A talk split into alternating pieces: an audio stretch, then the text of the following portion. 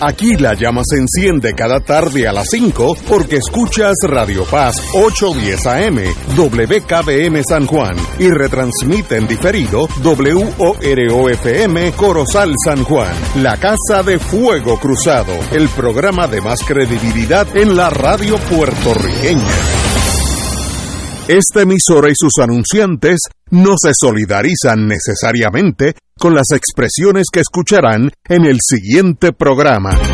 Son las 5 de la tarde, hora de escuchar Fuego Cruzado, el programa de más credibilidad en la radio puertorriqueña, en las voces de Ignacio Rivera y sus panelistas invitados con su discusión política dinámica e incisiva de los acontecimientos más importantes del momento.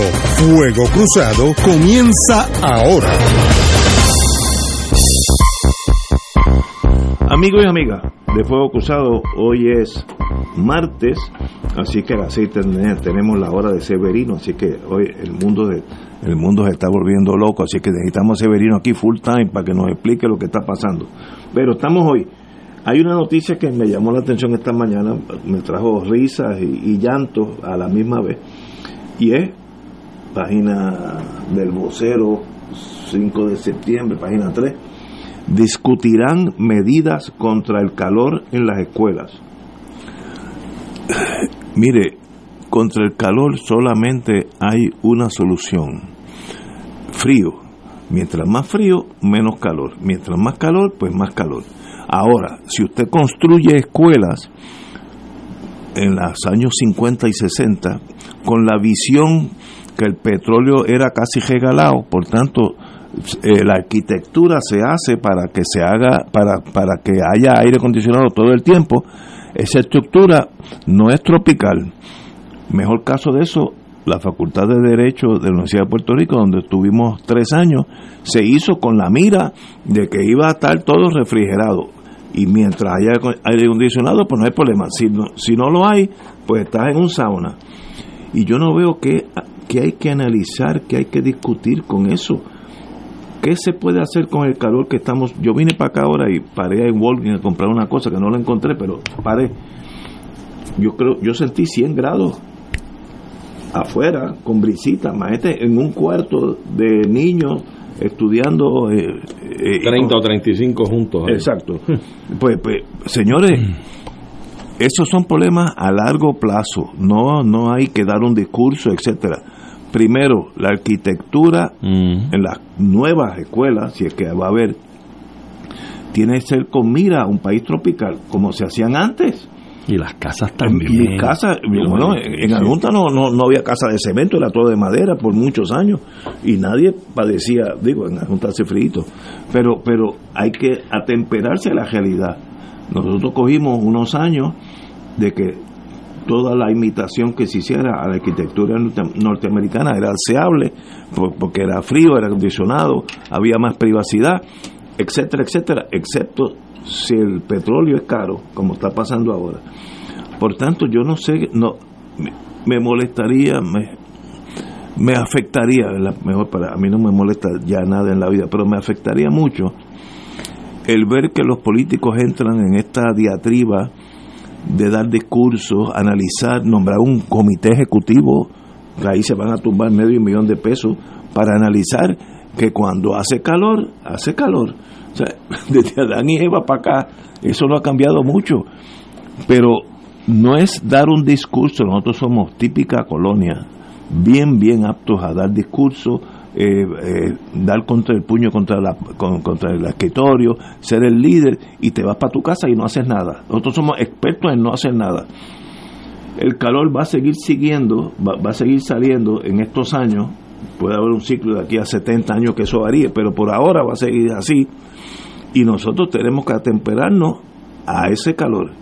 Como yo dije anteriormente y vuelvo y repito, yo vi con mis ojos, con mis ojos, no es que me lo contaron unos pioneritos vietnamitas con su pantaloncito khaki, una camisa blanca y un pañuelo colorado por el cuello, marchando hacia la escuela. Niños de 4, 5, 6 años, eran bien, bien, bien jovencitos. La escuela era debajo de un árbol. ¿Por qué? Porque Estados Unidos había destruido casi todo Hanoi pero no paró la escuela. La escuela era debajo de un árbol. ¿Y por qué Vietnam hoy es uno de los países más desarrollados del mundo, etcétera, etcétera? Porque tiene gente así. No empezaron a dar discursos que vamos a hacer ahora que no tenemos aire acondicionado y entonces hay que hacer un estudio, ir a la legislatura y van a dar cuatro discursos más y no va a pasar nada. Eso está en manos de nosotros. Ese calor no lo arregla el americano, que es típico de Colonia. Cuando venga FEMA no va a haber eh, ya calor en Puerto Rico. Sí lo va a haber. ¿Qué hacemos? Está en nuestras manos. ¿Cómo lo hacemos? Pues ahí hay expertos que saben mucho más que yo. Compañero. Mira, Ignacio, primero que nada saludo a Rafi y a toda la audiencia. Este, pero yo eh, creo que tú has tocado un par de puntos, eso es importante que hay que, que descifrar y resaltar. Pero en primer término, el planeta está como está con esta ola de calor que se quema Canadá, se quema Grecia, están los incendios, las Islas Canarias, por todos lados hay incendios de combustión espontánea que arrasa cientos de hectáreas y se convierten en miles de incendios que son una cosa increíble para poderlo Hawái, Hawái es otro. O sea, el planeta completo está en esta ola, pero ha sido el producto, este es el producto que estamos viendo hoy, de la explotación del hombre por el hombre. Aquí tenemos la industria automotriz generando gases hacia el invernadero y la atmósfera cada vez está eh, degradando más.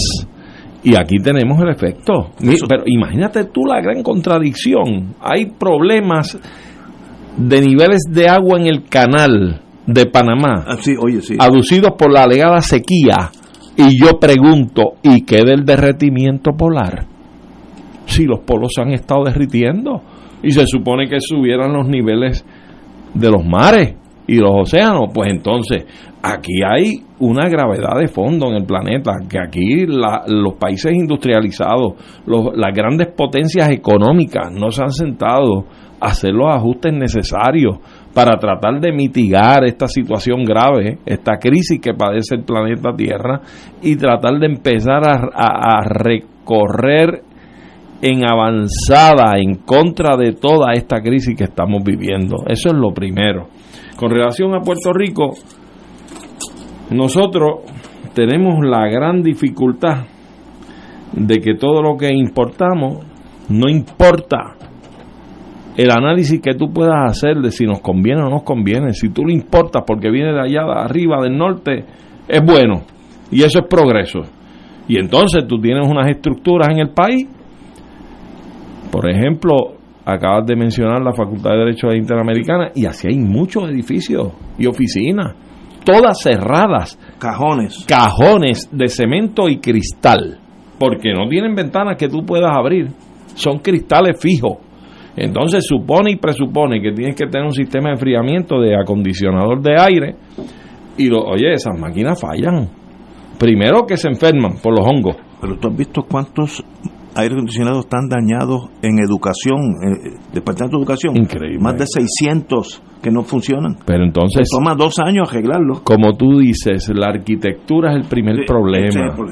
O sea, nosotros vivimos en un país tropical, en una isla caribeña. Aquí hay vientos que discurren por la isla constantemente porque nos queda relativamente cerca a las costas. Somos una isla que no tenemos una extensión territorial muy grande, como decir Australia o Cuba, incluso dentro de las Antillas, que es la mayor, pero nuestras costas nos quedan relativamente cortas, cerca. Aquí la construcción que tenía Puerto Rico, sobre todo en madera o cemento y madera, era una construcción de techos altos. ¿Por qué? Porque entra más la luz solar, entra más a esa estructura hacia el interior.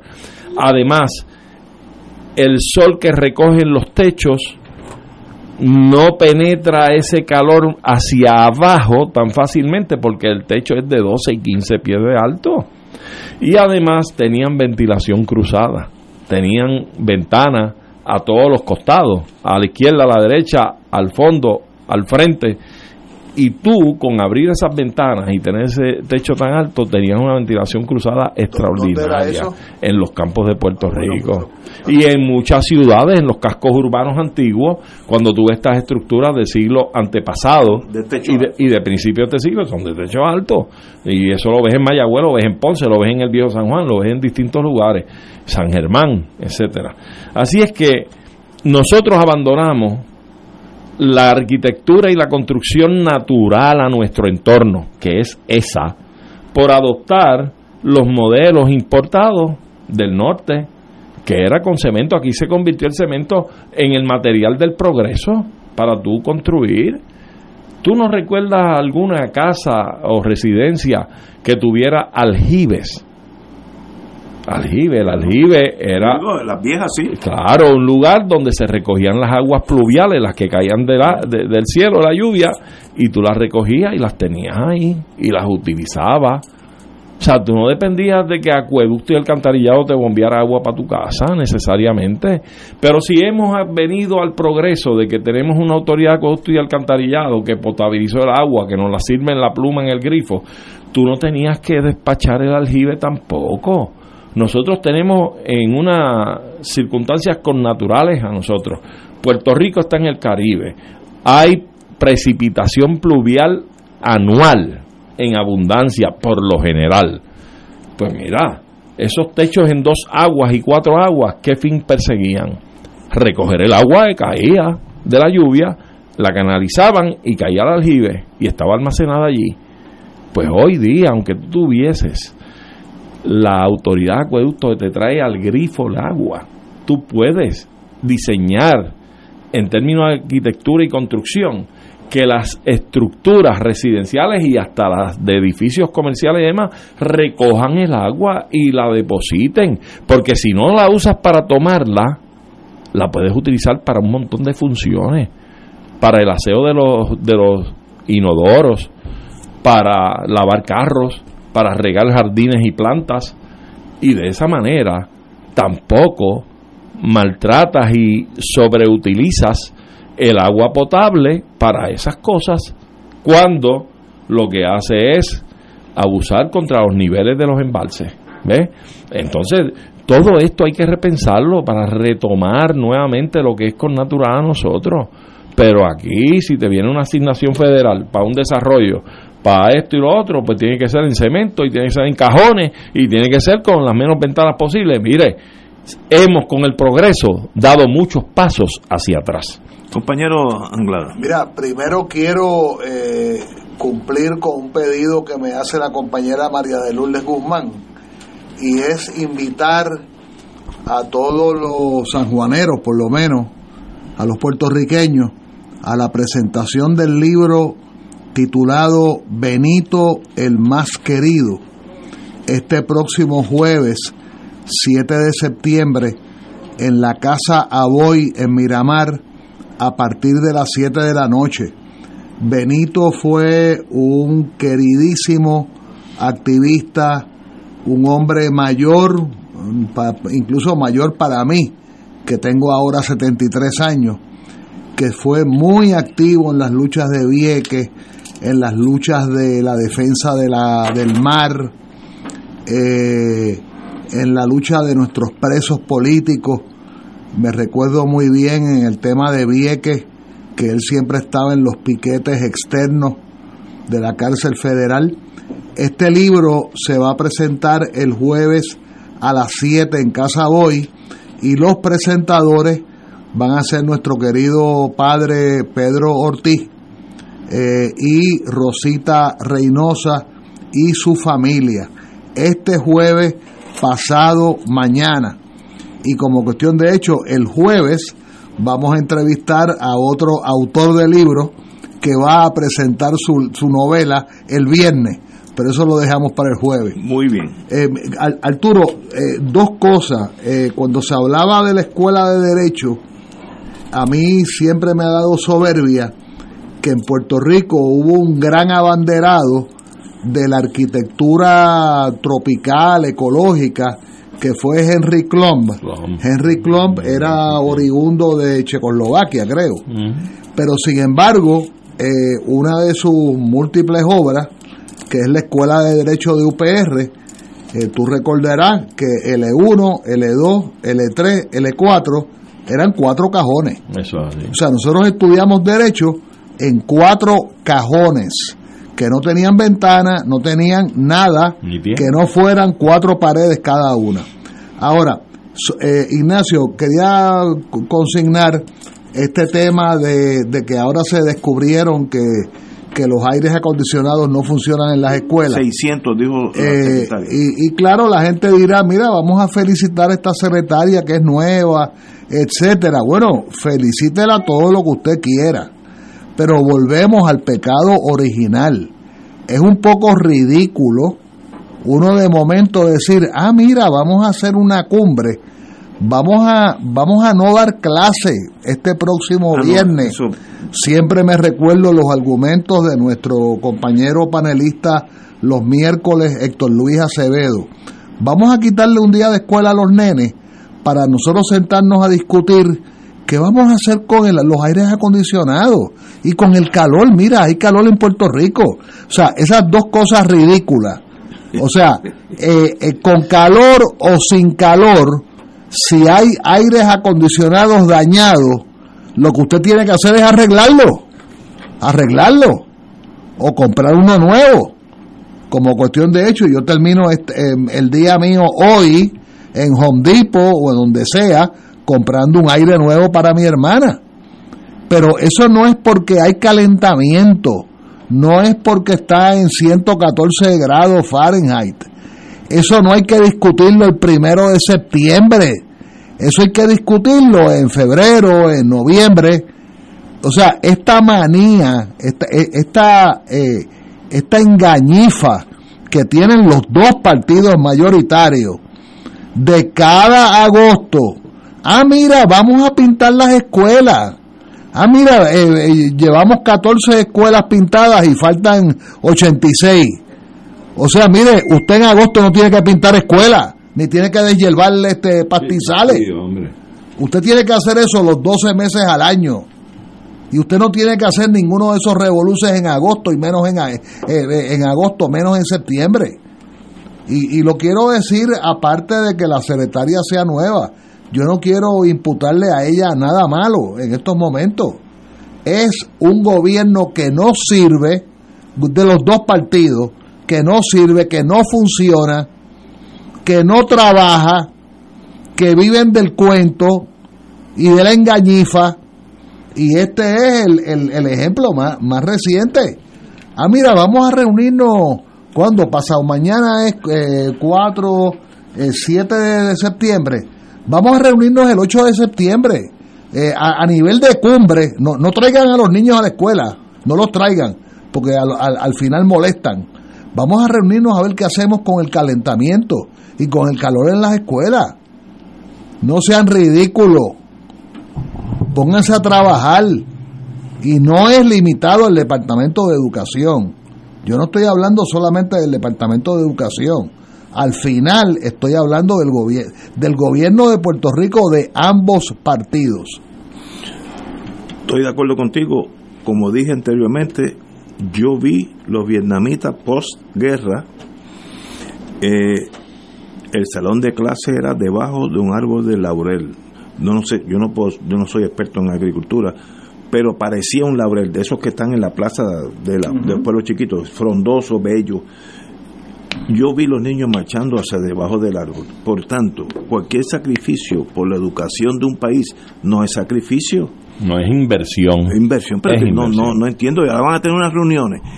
Aquí ya mismo, para de aquí a, le voy a dar dos semanas. Estoy siendo ¿Va a haber contra- otra cumbre? No, otra cumbre Sí, claro. y, y un contrato para un estudio. Vélalo, Claro, los vélalo. estudios son importantísimos. Este, entonces ahí el, Tumbe, el tumbe. los tumbólogos. Y tú vas a seguir votando por Sí. esa gente. No, yo voto por la estadidad. Por esa gente Pues no. entonces, pues entonces no puedes votar PNP. No, no, no. no. Eh, eh, en un plebiscito tú votas por esta idea. Fíjate, Sí, te pero- una pero salida. como la- ¿Tú crees que los populares van a hacer algo distinto. Exacto. No, no, pero espérate, yo No, estoy diciendo ahora que no. vote por los populares. Rafi, No, no, me- tú estás se me- presumiendo algo que Mira, no es correcto. no, se me cae el brazo. No, no, no, no. me muero allí mismo. Con los me populares muero. jamás. Primero con nosotros. Mira, tú no votes PNP, guarda el voto de la estadía para un plebiscito y ayúdanos a hacer un país nuevo, Es que- decente, honesto, honrado. Piénsalo. Hablamos No, después, nos no, tomamos un Muy bien. No aquí, bajo en una barra con coñac. Vale. Es, es el momento de poder profundizar. Vale. Señores, tenemos que ir a una pausa, amigos, y regresamos with Crossfire. Pensionado del Gobierno Central, hoy puedes hacer historia. Vota por la número uno y el 7 al Consejo de Beneficios. Vota por el equipo de retiro digno. Vota por la fiscalización. Vota por los que ganamos el cero recorte. Vota por Sonia y Ramón. Defiende tu pensión. Fuego Cruzado está contigo en todo Puerto Rico.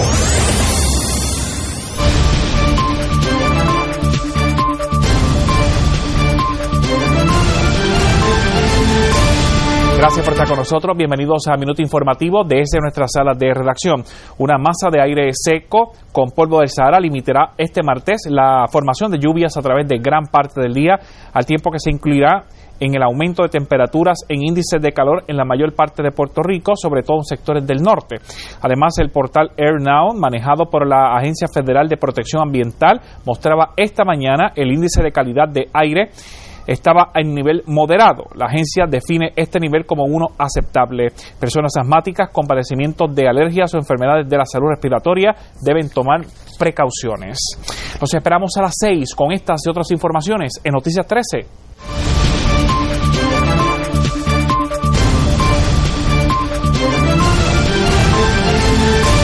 La tecnología avanzada al cuidado de su salud tiene un nombre. Advanced Imaging Interventional Center. Siempre con innovadores servicios en radiología diagnóstica y un personal certificado brindándole confiabilidad con resultados más certeros en todas sus pruebas. Ofrecemos MRI, tomografía computadorizada, angiografía digital, neuroradiología, sonografía y ahora con nuestro nuevo servicio avanzado de PET-CT para pruebas de alta eficiencia. Advanced Imaging, edificio Arturo Cadilla, Centro Médico San Pablo Bayamón, 269-2442. ¿Necesitas subir a tu techo de forma segura? Fabricamos escaleras en metal y madera con instalación incluida. Comunícate con Don Pedro Metal 787-216-9714. Añada valor a su hogar 787-216-9714. Tu mejor compañía en temporada de huracanes es la radio.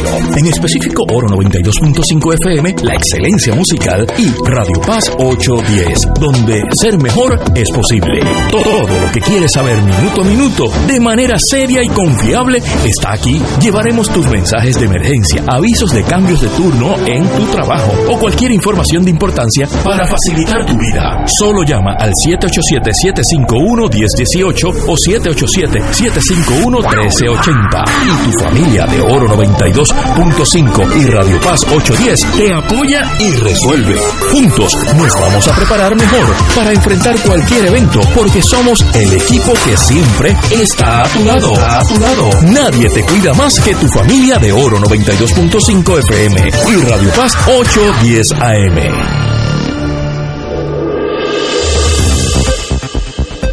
Y ahora continúa Fuego Cruzado.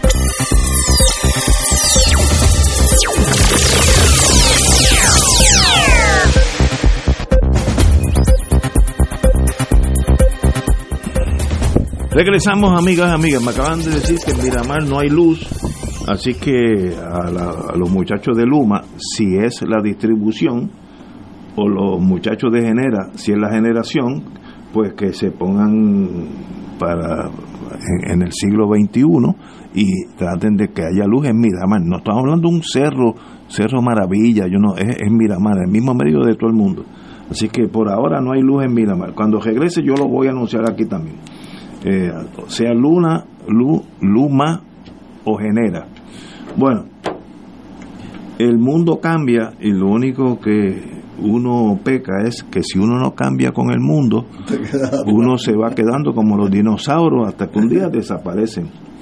Y hoy para mí es un misterio y yo no estoy de acuerdo con esto, pero el mundo sigue caminando sin mí. Es el desarrollo de los super PACs en la isla. Bajo la ley, digo, el Tribunal Supremo determinó, del Tribunal Supremo de Estados Unidos determinó que las compañías tienen el mismo derecho que los seres humanos a expresarse y, y, y dejar sentir su poderío, igual que yo y, y los compañeros aquí. Por tanto, yo puedo crear un super PAC sin limitación alguna. En otras palabras, yo puedo levantar 4 billones de billones, 4 mil millones de dólares para ayudar al Partido Demócrata, al Partido Republicano, si fuera aquí estadista, no estadista, lo que usted quiera.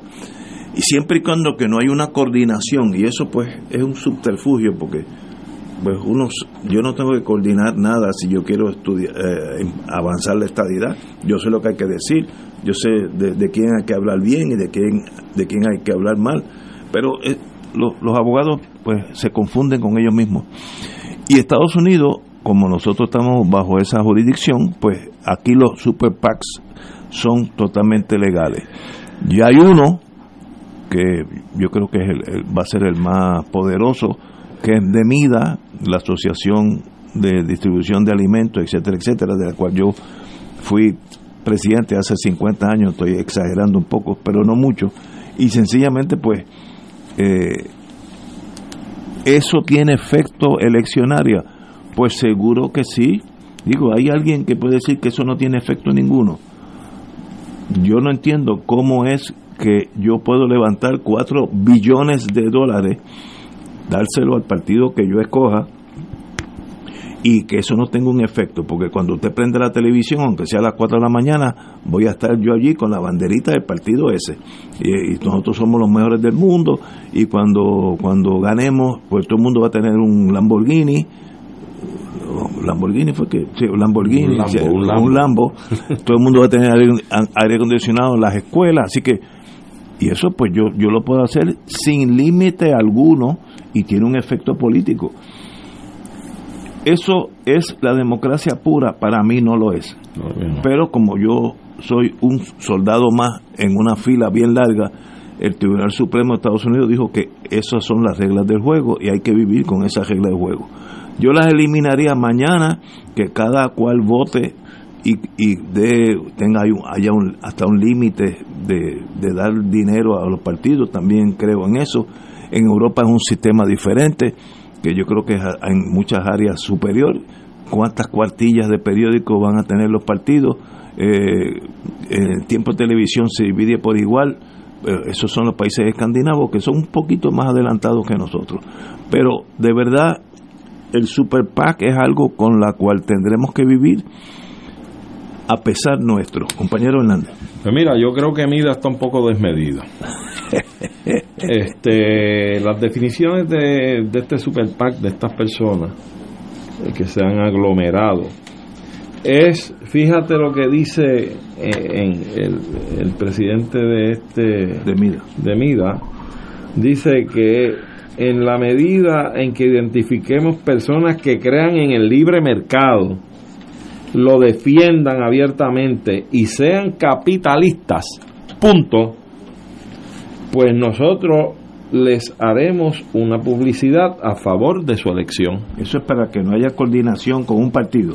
Sí, claro. lo mismo, lo están claro, Pero yo creo que los parámetros que están esbozando son equivocados cuando pretenden parangonar que la democracia es prosperidad y el respaldo al libre mercado. O sea, si tú eres capitalista y tú respaldas el libre mercado, pues eso es democracia, eso es prosperidad. Pues no, señor, eso no necesariamente es prosperidad. Puede ser prosperidad para unos pocos. Ahora yo le pregunto a Mida, ¿y qué tal opinan y dónde dejan ubicado al concepto de la socialdemocracia?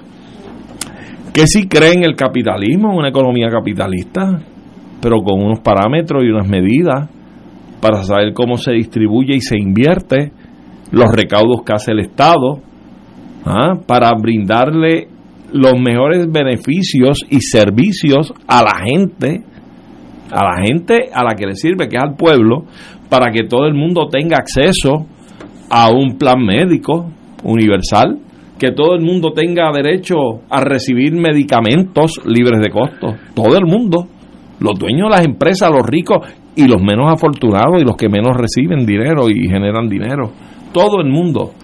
O sea, ¿dónde me dejas eso? Porque no me puedes hablar de, de, capitalista y libre mercado eh, así, de esa manera, cuando tú estás moviendo millones de dólares para respaldar candidatos que sencillamente se bauticen con esos, con esos parámetros. ¿Tú me entiendes? Imagínate tú que una inversión de esta gente a candidatos que sean precisamente profetas de mentiras y de engaño, como lo que tú planteabas, Ignacio, que si votas por mí, vamos a tener Lamborghini y vamos a tener aires acondicionados, y esa es la farsa de las campañas electorales en el país. Pero no se distingue ni se establece que hayan candidatos que aboguen por lo que es el orgullo y la alta estima de lo que es el trabajo, porque el trabajo es la fuente de la riqueza, no tan solo de la riqueza colectiva, sino de la riqueza individual, que en el país estamos escasos de una cultura de trabajo y de ahorro, ahorrativa. El consumismo en Puerto Rico impone básicamente a todo el ciudadano en el país a consumir y a gastar más de lo que ingresa y genera en riqueza.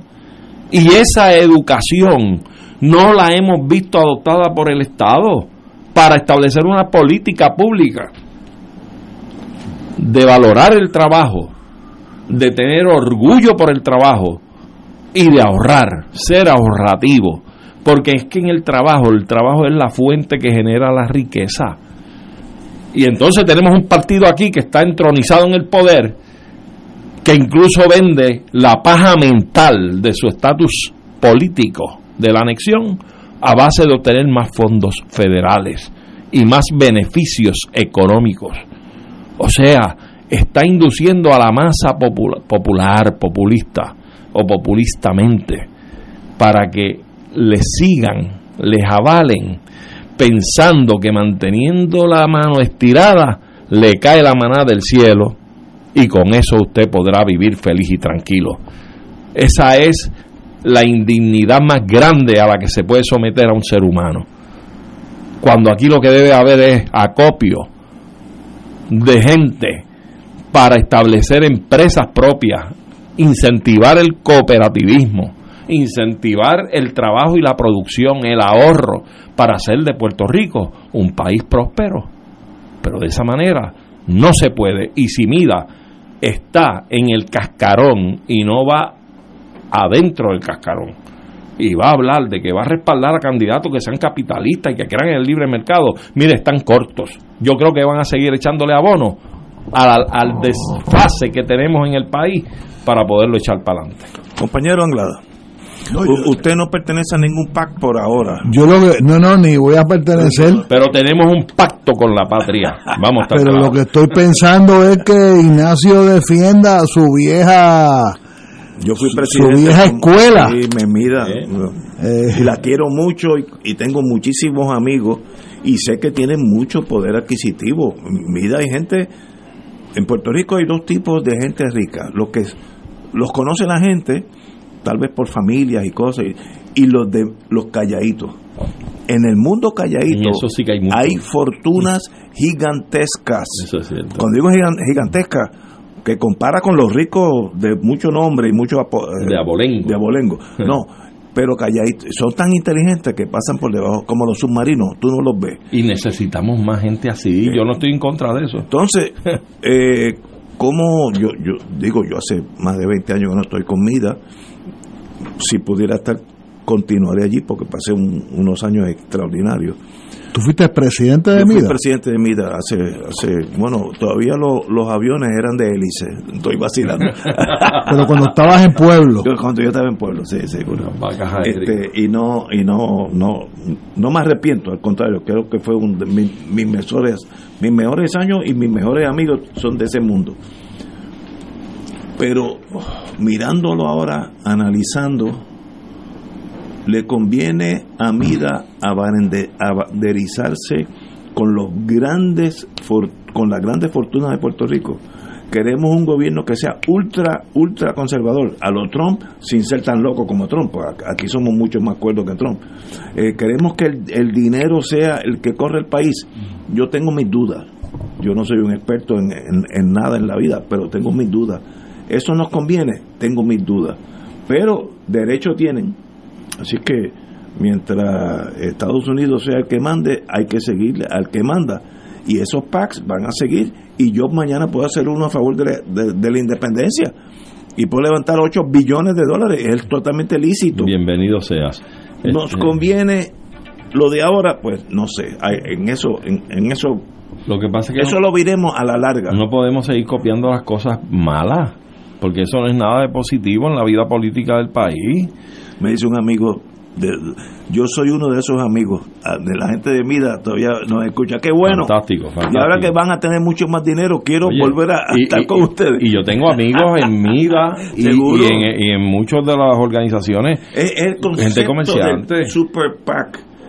La General Electric puede como compañía levantar no estoy exagerando un billón de dólares y dárselo a Trump no, no Trump, sino al Partido Republicano. Al Partido Republicano y a decir que los comunistas están por donde quiera, ese tipo de cosas, que lo ayuda indirectamente. Yo puedo competir con la General Electric, jamás en mi sueño. Todos los puertorriqueños juntos no pueden levantar el dinero que puede levantar General Electric, General Motors, eh, hay muchas compañías. Entonces a la larga va a pasar lo que ya está pasando que todos los senadores de los Estados Unidos, todos, todos, quiere decir todo el mundo, hmm. son millonarios. Claro. Allí no hay nadie del proletariado y eso es mal. usted tiene que tener gente de, las cuatro esquinas del cuadrilátero para que haya un balance, sino que en el Senado de los Estados Unidos todo el mundo es millonario. Eso es lo que nos conviene. No, ahora como, como nación norteamericana, yo creo que no. Pero donde manda capitán, yo aprendí eso con toda la Fuerza Armada. Mira, no, eh, manda Pero como nación puertorriqueña tampoco nos beneficia ni nos conviene. Mira, en este enorme debate que es riquísimo, ¿verdad? Yo quiero decir lo siguiente. Nosotros vamos a lograr nuestra independencia cuando todo el pueblo eh, o todos los representantes del pueblo quieran la independencia. Eso incluye eh, los, eh, los capitalistas que trabajen y produzcan. No incluye a los capitalistas que vivan de la corrupción, a los capitalistas que ciegamente vivan desmesuradamente del gobierno. Me refiero a los verdaderos capitalistas. O sea, a un capitalista que su negocio sea pues correr una fábrica eh, o un, negocio de lo que sea, de, vender lo que sea.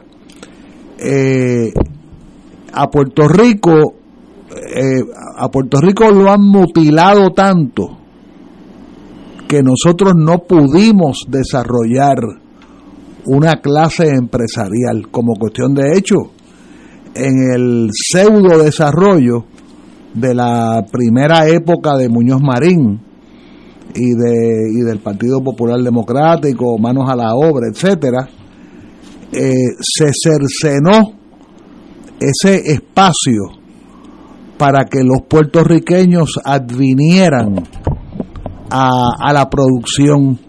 Nos convertimos en empleados, básicamente de corporaciones norteamericanas, este, emigramos muchos puertorriqueños y muchos puertorriqueños están entre comillas desempleados o subempleados mientras nosotros sigamos engordando aumentando eh, la percentila de los que entre comillas no trabajan o los que entre comillas subtrabajan o los que trabajan de manera eh, extraoficiosa, o sea, extra erario, eh, nosotros no vamos a lograr nada.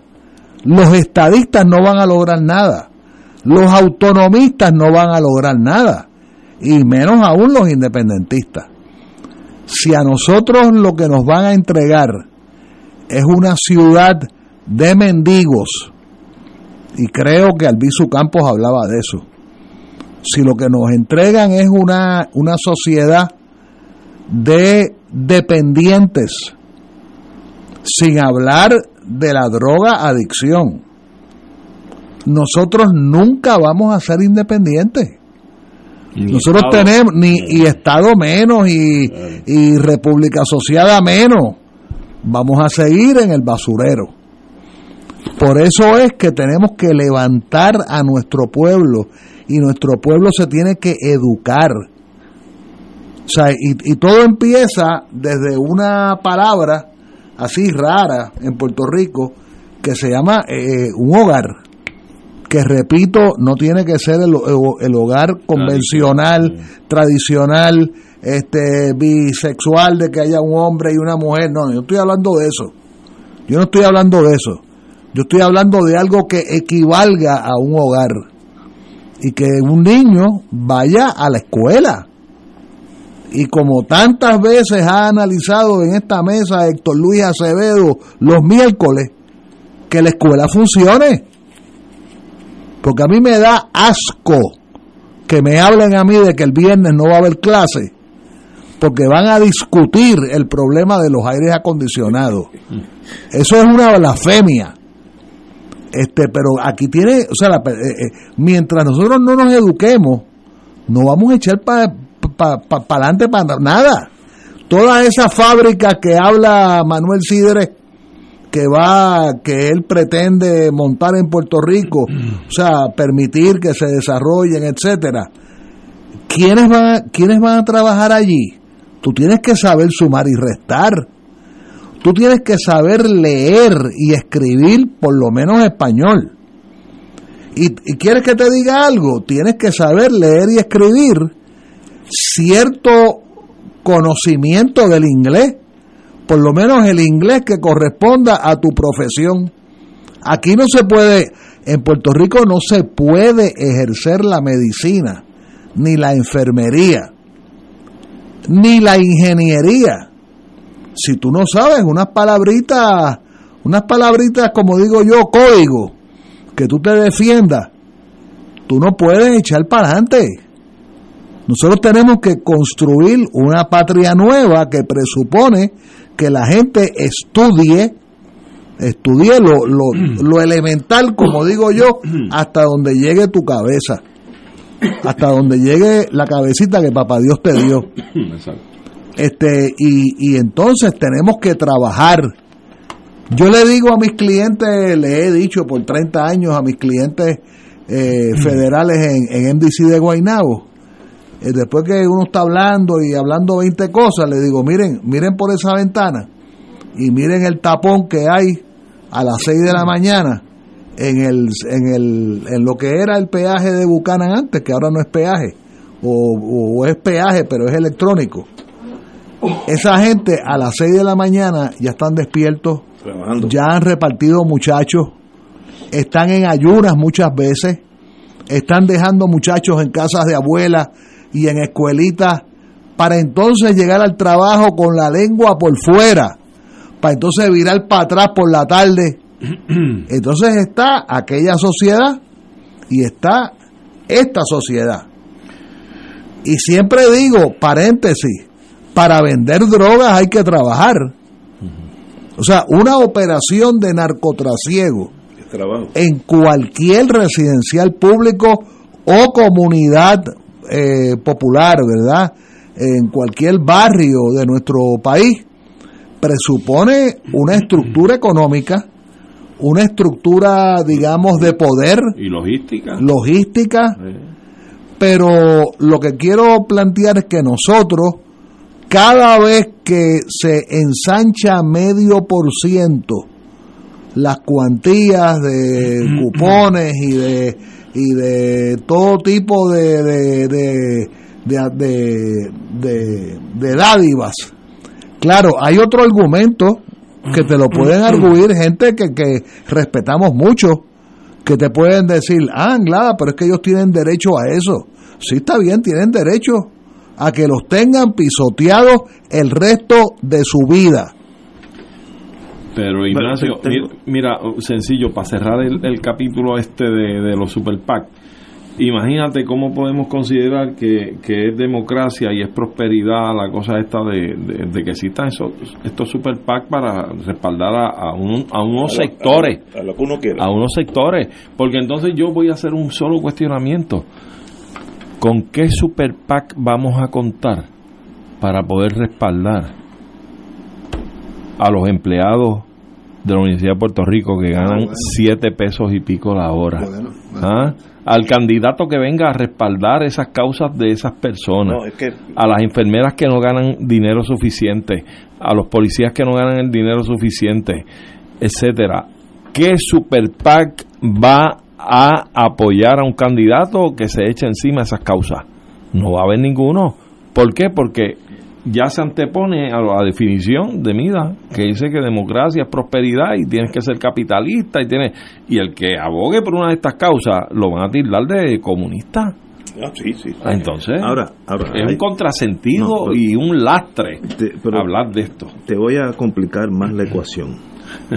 Ayer el señor gobernador, y si yo fuera político haría lo mismo, indicó que eh, al pueblo de Puerto Rico que los 103 millones de dólares mensuales del PAN habían llegado un poquito antes porque va a haber la Una eh, distribución una- en, eh, eh, porque el año, el año fiscal que queda medio, medio checo, chueco, y llegaron los 103 millones de dólares mensualmente a los puertorriqueños. En otras palabras, distribuido entre los que lo Sí. Eso no es un país como Jamaica, Honduras, Guatemala, Costa Rica, Uruguay, lo que tú quieras, donde el país vive con lo que produce. Eso es bueno, pues, a la corte es bueno, porque yo estoy en casa y me llegan, aquí dice, si una familia de cuatro, me llegan 854 dólares. Si 60 años o más, ahí yo ca- caigo 288. Si vivo en Culebra, 306. Eso es el eternizar la pobreza. Estoy de acuerdo, pero ¿Qué son 800 pesos para cuatro personas? Nada. pero pero ok, pero esa persona Sácalo a número no no pero aguanta 200 por cada uno. aguanta aguanta y divide por 30. Ah, Imagínate tú. Te sale como a, creo que a 4 pesos por día. Eso es una miseria, es un descaro. Ok. En sí mismo, hombre. y no es más descaro Honduras que no recibe cero Pero tienen la dignidad del trabajo y allí viven con lo que generan. no hay peor indignidad de morirse de hambre Pero, Y- pero y en mira, esos países se muere la mira, gente de hambre. Pero mira el spam este, el No, no. spam es el que van Pan, a cambiar, pan, pan. el no, el que no viene, el que viene mejor No, sí, pero ¿sabes cuál es el requisito, verdad? aquí hay que trabajar Ah, papá, ahí tienes, que trabajar. tienes que y ahí va a trabajar. haber un problema ¿Por qué? porque aquí no hay trabajo para tanta gente Ajá. tendrían que mudarse a Wyoming No, no, no. A- Aquí no hay a- a- trabajo de recoger café.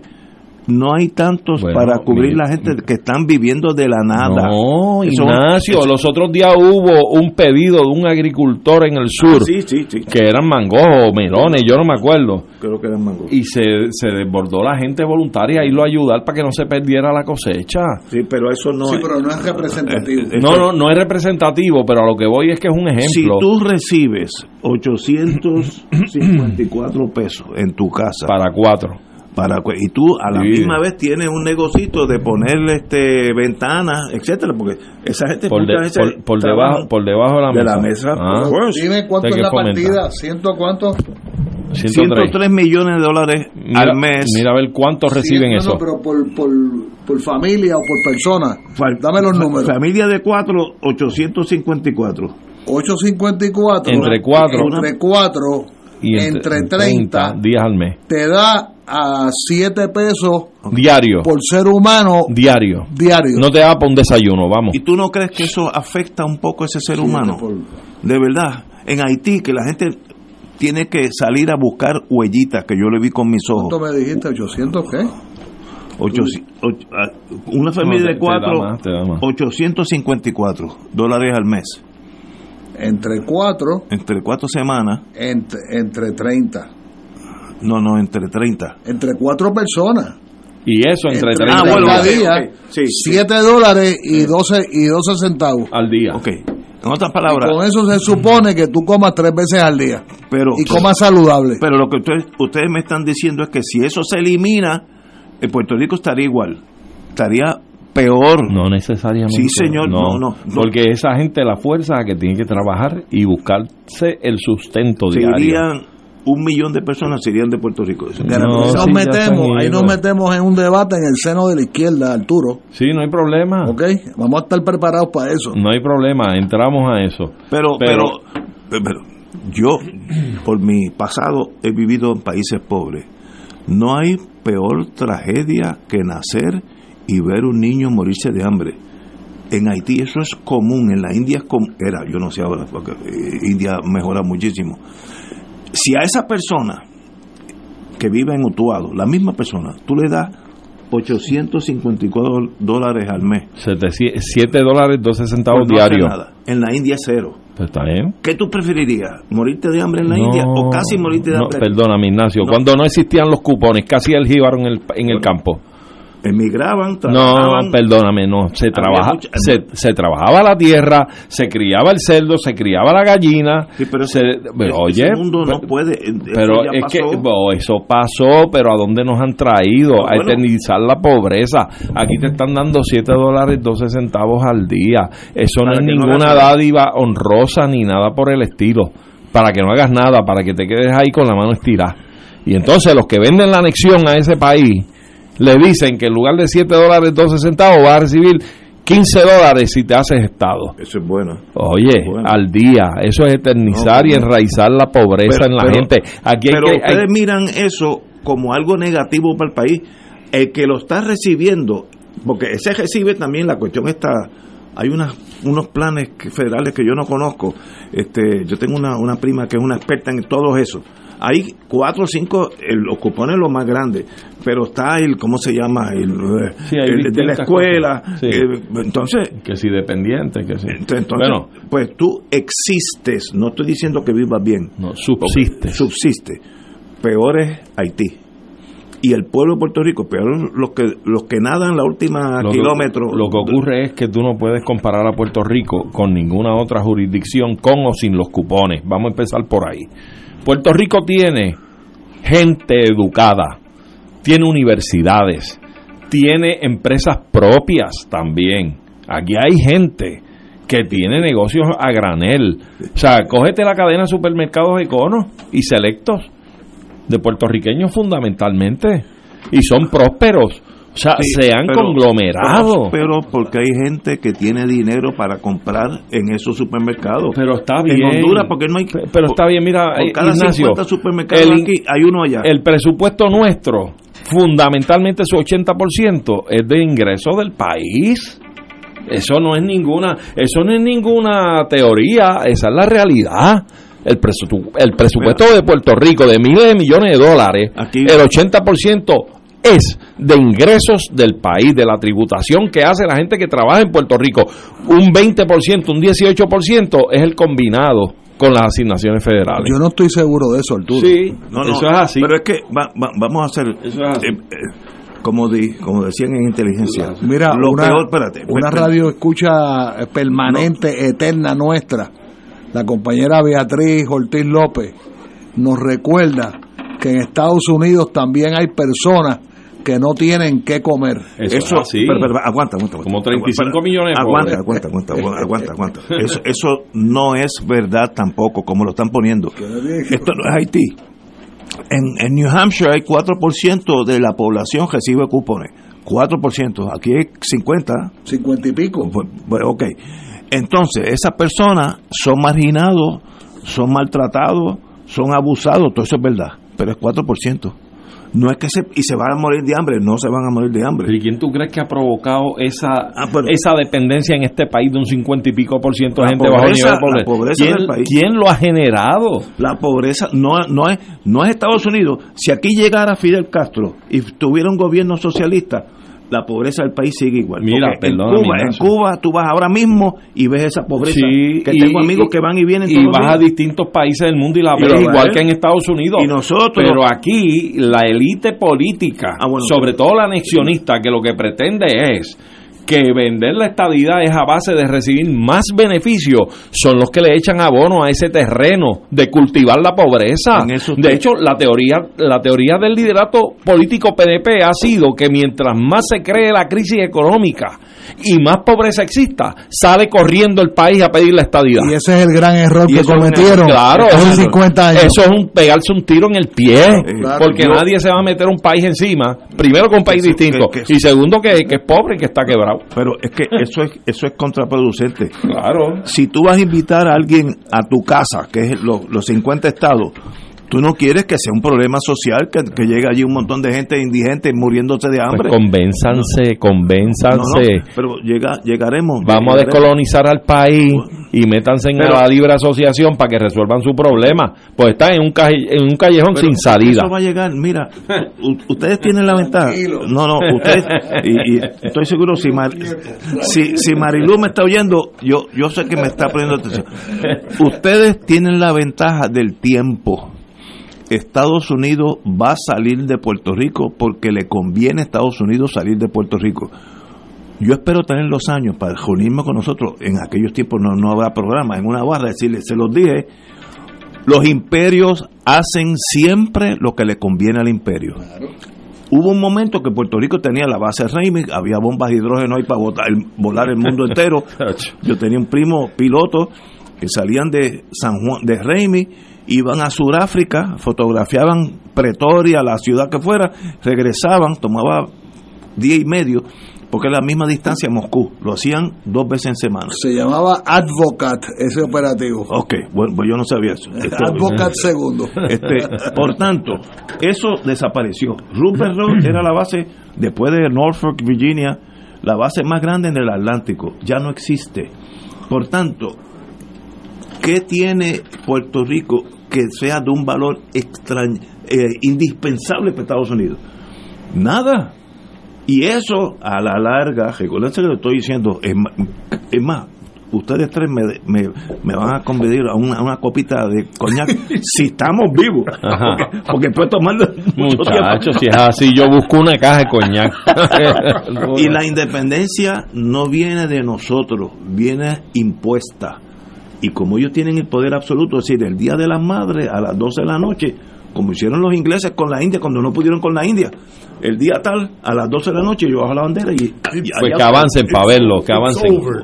Bueno, yo tengo intereses, que el coñac. Señores, vamos a una pausa. Pensionado del Magisterio, hoy puedes hacer historia. Vota por la número 2 y el 6 al Consejo de Beneficios. Vota por el equipo de retiro digno. Vota por la transparencia. Vota por los que ganamos el cero recorte. Vota por Ana y Armando. Defiende tu pensión. Fuego Cruzado está contigo en todo Puerto Rico. Tu mejor compañía en temporada de huracanes es la radio. En específico, Oro 92.5 FM, la excelencia musical y Radio Paz 810, donde ser mejor es posible. Todo lo que quieres saber minuto a minuto, de manera seria y confiable, está aquí. Llevaremos tus mensajes de emergencia, avisos de cambios de turno en tu trabajo o cualquier información de importancia para facilitar tu vida. Solo llama al 787-751-1018 o 787-751-1380 y tu familia de Oro 92.5 y Radio Paz 810 te apoya y resuelve. Juntos nos vamos a preparar mejor para enfrentar cualquier evento porque somos el equipo que siempre está a tu lado. A tu lado. Nadie te cuida más que tu familia de Oro 92.5 FM y Radio Paz 810 AM.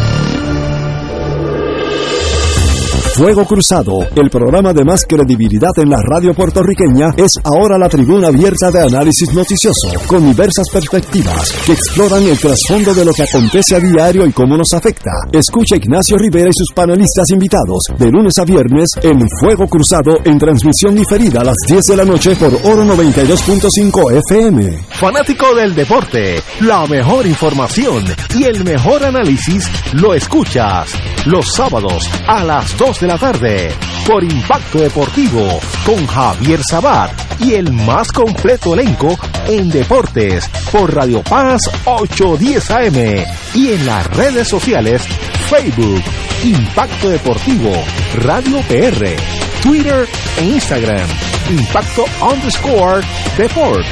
Juntos, impactando el deporte nacional. De todo un poco, con Manolo Almeida, el más ameno en tus mañanas por Radio Paz 810 AM. De martes a viernes a las 9 de la mañana. Notas positivas, salud, ambiente, negocios y entretenimiento. De todo un poco. Martes a viernes por Radio Paz. ¡Estamos vivos!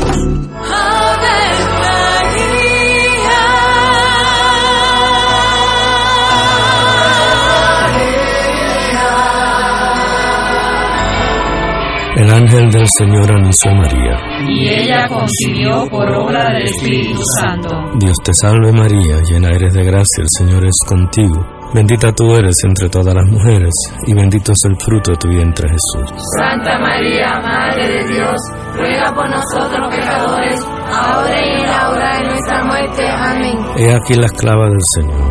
Hágase en mí según tu palabra. Dios te salve María, llena eres de gracia, el Señor es contigo. Bendita tú eres entre todas las mujeres, y bendito es el fruto de tu vientre Jesús. Santa María, Madre de Dios, ruega por nosotros pecadores, ahora y en la hora de nuestra muerte. Amén. Y el Verbo se hizo carne. Y habitó entre nosotros. Dios te salve María, llena eres de gracia, el Señor es contigo. Bendita tú eres entre todas las mujeres, y bendito es el fruto de tu vientre Jesús. Santa María, Madre de Dios, ruega por nosotros pecadores, ahora y en la hora de nuestra muerte. Amén. Ruega por nosotros, Santa Madre de Dios. Para que seamos dignos de alcanzar las promesas de nuestro Señor Jesucristo. Oremos.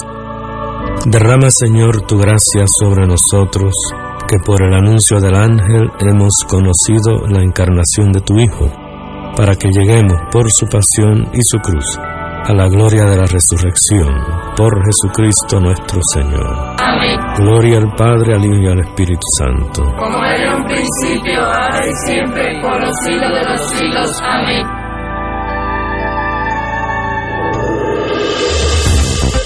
Aquí la llama se enciende cada tarde a las 5 porque escuchas Radio Paz 810 AM, WKBM San Juan y retransmite en diferido WOROFM Corozal San Juan, la Casa de Fuego Cruzado, el programa de más credibilidad en la radio puertorriqueña.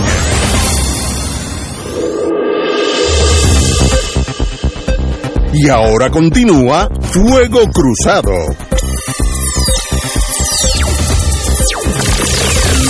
Estamos ya llegando a un golpe de Estado en Puerto Rico. Vamos, vamos, vamos a brincar a un golpe de Estado que se dio en Gabón, eh, en África, un país pobrísimo. Viva los golpistas. Mira, A- arriba los golpistas. mira estos muchachos como hay que Continúa. y luego se quejan que tienen ca- carpeta. bueno, bueno, Severino, muy buenas tardes. Antes que Muy todo. buenas tardes. Pues, háblame de Gabón. que- Estaba yo aquí escuchándolo. háblame de Gabón. ¿Por dónde va? Bueno, este, eh, todavía no está claro qué va a suceder con la situación de tranque que hay en África Occidental, en el caso particular del, de Níger, ¿verdad? Que sabemos y hemos discutido aquí que atravesó por un golpe de Estado. Pero eh, eh, ciertamente lo de Níger es parte de una sucesión de golpes de Estado que han venido dándose. Algunos, eh, desde el año 2019 para acá, ha habido eh, distintos eh, intentos de golpes o ha habido golpes de Estado eh, y se han instaurado en juntas que a simple vista, a simple vista, dentro de lo que es el marco de la cultura política occidental, pues tiende uno de inmediato a tener cierta adversión ¿no? a lo que es un golpe de Estado, pues porque aquí lo, lo vemos históricamente como una, una llegada al poder abrupta, eh, usualmente con militares, ese tipo de cosas, pero en el contexto, cuando uno eh, va escudriñando un poco lo que ha estado pasando en África Occidental, eh, en esa área del, del, del eh, de gran influencia francesa, ¿no? que Francia fue, fue eh, el, ente colonizador, nos damos cuenta que la situación es extremadamente complicada. Eh, toda esa sucesión de golpes de Estado, precisamente dentro de este mundo, que se conoce como la, la Asociación de la Comunidad de Estados eh, eh, de África Occidental, la, la CEDAW, eh, vive en una situación bien particular, con una equivalencia a lo que creó el Reino Unido cuando dejó de ser imperio, la mancomunidad, a esa relación de Francia con tanto con sus colonias de África Occidental como también de sus ex colonias de África Ecuatorial, eh, se le conoce como la France Afrique. Y no es otra cosa, como discutimos aquí, un sistema realmente eh, que ha sido tildado como neocolonial eh, y que hay acumuladas muchas incomodidades, inconformidades, como muchos de estos países por el tema de la pobreza, por el tema del control de los recursos naturales. La Fran Afrique, y vamos a repetir porque yo lo comuniqué la otra vez, pero podemos repetirlo, la Fran Afrique, la France Afrique se basa realmente en tres pilares fundamentales. Esa relación de Francia con sus ex colonias de esa región, eh, de esas dos regiones de, de África, se basa eh, eh, primero en el control monetario, en el control monetario con la creación de una moneda única que tienen, que es común a todos los países, que es el franco CFC, ¿no? El franco CFC que, que es una moneda que de acuerdo a un arreglo fiscal que hay con todas y cada una de ellas, pues tienen una moneda relativamente fuerte de libre cambio que le ha dado unas ventajas, por un lado, al país, pero también ha atado a las políticas fiscales francesas a todos estos, estos países de la, de la, de la CEDAW. Eh, y la France Afrique también se basa en, en un segundo pilar que es el control del ejército. En todos y cada uno de estos países existe unos contratos con el ejército francés, unas relaciones eh, particulares de, de, reciprocidad de defensa, eh, que también al cabo del tiempo ha sido visto como parte de un principio de, eh, de control militar sobre estas colonias. Y número tres, que posiblemente sea el elemento clave de, de este sistema neocolonial francés, está el tema de que los países de la France Afrique están usualmente gobernados por unas élites eh, de mucho dinero, élites de, cada uno de esos países, eh, élites afrancesadas, eh, y ese es el caso del depuesto presidente en, en, Níger. Y ahora, como decía, todavía no se ha logrado bien qué va a suceder con Níger cuando explota un nuevo golpe de Estado de una sucesión de Estados que todos tienen como, como común denominador eh, la intención de sacar a África, a Francia, de esa parte de África. Todos, todos tienen ese. Es un rompimiento con ese sistema neocolonial de la France Afrique. Eh, Gabón eh, contrario a lo que mencionó Ignacio, no es tan pobre como, como se piensa. Gabón posiblemente sea uno de los países más prósperos de, África. Gabón es miembro de la de la asociación de la de, la OPEP, De la, de la Asociación de Países Exportadores de Petróleo ah, y tiene grandes cantidades de petróleo, y exporta petróleo. No es Niger, en otras palabras. No, no, no, bueno, Niger tiene Niger tiene un, Niger con eh, chavo. Un Niger con, con chavo. Gabón Gabón no está en África Occidental, Gabón está en África Ecuatorial pero el África ecuatorial francesa también, ¿verdad? Más al sur. Y Gabón es ahora el primero que esta fiebre de golpes de Estado, de destituciones, de todas estas élites afrancesadas, ¿verdad? Este, eh, eh, eh, sucede en el caso de la, de la Francia ecuatorial. ¿Qué pasaba en Gabón? ¿Qué pasaba en Gabón? Gabón es un país relativamente pequeño, no es un país grande, pero es un país que es muy rico, tiene una gran cantidad de, de petróleo, incluso hay proyecciones de que tiene cantidades todavía de petróleo por descubrir y gas natural. Tiene otro tipo también importante de minerales como plata, pues, oro y otros, otros minerales, sobre todo maderas preciosas. Es un país de unos 300 mil kilómetros cuadrados, eh, que lo hace ser no muy grande, pero apenas tiene 2 millones 300 mil habitantes. Es un país que está deshabitado en grandes cantidades de, de, terreno. Sin embargo, pues durante, durante la existencia del país solamente ha habido tres presidentes. El primer presidente cuando hubo la, independencia y luego se prolongó por, por el poder el, la familia Bongo todo el resto, por 57 años, ha gobernado la familia Bongo. Primero el padre, ¿verdad? Desde 1967, eh, a los estilos Baby Doc y, y, Papadoc, ¿verdad?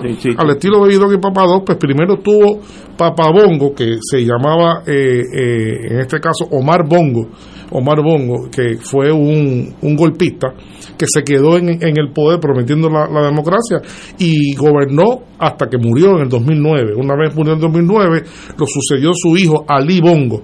Y es una familia que se estima que han acumulado eh, una cantidad de millones que posiblemente estaríamos aquí contándola este, eh, mucho tiempo para poder cifrar todos los millones que tiene esa familia, producto del monopolio que han, han, han tenido eh, y, la, y la, los privilegios que han tenido a cargo de, de, gobernar un país como este en un sistema neocolonial como el que Francia eh, dejó eh, eh, allí. Así que ha habido. Alguna fuente le imputan como mil millones de dólares. al, menos, al menos, al menos, al menos, mil millones de dólares, al menos mil millones de dólares. Bueno, y, y la cantidad de cosas que tiene, viven, han vivido, según reportes, en extravaganza, mientras que, aunque el país no es el país más pobre de África, es uno de los países que tienen relativamente uno de los mejores niveles de vida, sigue habiendo una cantidad importante de personas que escapan a esta realidad y viven en estado de pobreza. Cuando hubo el golpe de Estado la semana pasada, la gente salió a las calles a tirar tiros, este, ah, solamente celebrando. Eh, celebrando la salida de la familia Bongo, ¿verdad? Así que, que eh, realmente lo que disfraza un golpe de Estado como intencionalidad inicial, pues eh, realmente es una, un beneplácito general de la población por la salida de unos tiranos, de unos tiranos que han, han, han maltratado las finanzas públicas para su propio beneficio durante muchísimo tiempo. Y, y la junta militar que viene es en el mismo sistema ideológico que está en que hay en Burkina Faso, que hay en Mali y que hay ahora en Níger y que posiblemente eh, eh, me temo que este no va a ser el, último golpe de Estado en la región. La región está en efervescencia. Eh, estas ideas se vuelan rápidamente y se contagian fácilmente. Así que veremos a ver. De hecho, todavía está en ciernes el riesgo de una intervención militar de la CEDAW en Níger. Eso no se sabe cuándo va a ocurrir. La CEDAW se ha reservado cuándo va a ser el momento, Ha dicho, no lo vamos a hacer, pero eh, no vamos a decir cuándo, ¿verdad? Así que Francia está eh, entusiasmando a la CEDAW para que intervenga. Eh, así que la cosa es bastante complicada. Se le ha complicado la cosa a Francia y sobre todo a Macron, porque históricamente Macron quedará como culpable de, la debacle de, Francia. Pero a mí me, a mí me ha sorprendido un país tan civilizado, tan culto, tan próspero como Francia y qué malo han sido como em, como imperio es, un contraste bueno es como si fuera un Dr. Jekyll y Mr. Hyde ¿verdad? Sí, los imperios son todos malos sí, sí. lo mismo pasa con el Reino Unido ¿no? el Reino Unido también tiene puede tener puede tener una, una cosa eh, eh, increíblemente positiva pero en el lado o quién va a pensar de los alemanes eso también, pero estamos hablando de los alemanes hace ya más 60, 70 años que y, Inglaterra duró hasta los 40. los franceses tienen colonias ahora, ahora. Ahora mismo, bueno, sí, mismo. sí, sí. Y, y es una cosa Esto, dantesca. esto, de hecho, el- la France Afrique es un sistema mucho, mucho más neocolonial que la mancomunidad británica. Mucho más fuerte, mucho más de gobernanza, rígido, de, de explotación y de control neocolonial, mucho más fuerte Pero- que yo diría que, que la mancomunidad y británica. contrasta con el pa- con el país Sí. que uno conoce, que es un país tan bonito, Sí, él sabe, Francia. Para ellos, para ellos. Sí, a, a costa de la sangre y el sudor de los que explotan. Si, el eres francés, eh, si eres francés, vives bien y si Sí. eres africano, vives mal. Sí, sí, Así sí, es. contrasta Sí. con esa sociedad Increíble. Pero muy que parió la Revolución Francesa, que parió. con unas ideales, unas ideales, posiblemente los ideales más avanzados Claro, en términos claro. eh, de política social, de igualdad, ¿verdad? De, de respeto a los, a los derechos. Y de- todo por la borda. eh, todo por, ¿verdad? Pues sigue ahí, pero hay una doble moral. Sí, la- la- Hay una doble moral, ¿verdad? Porque yo lo practico por aquí, pero por otro lado, ¿verdad? Este, eh, y es que no lo entienden, ¿no? no Quizás no lo entiendan del todo, porque se cuenta, hay un, hay un famoso cuento de cuando Francia, cuando la, en la primera votación en contra de, de Francia en, en toda esa región de África Occidental, que fue en, en Guinea-Conakry,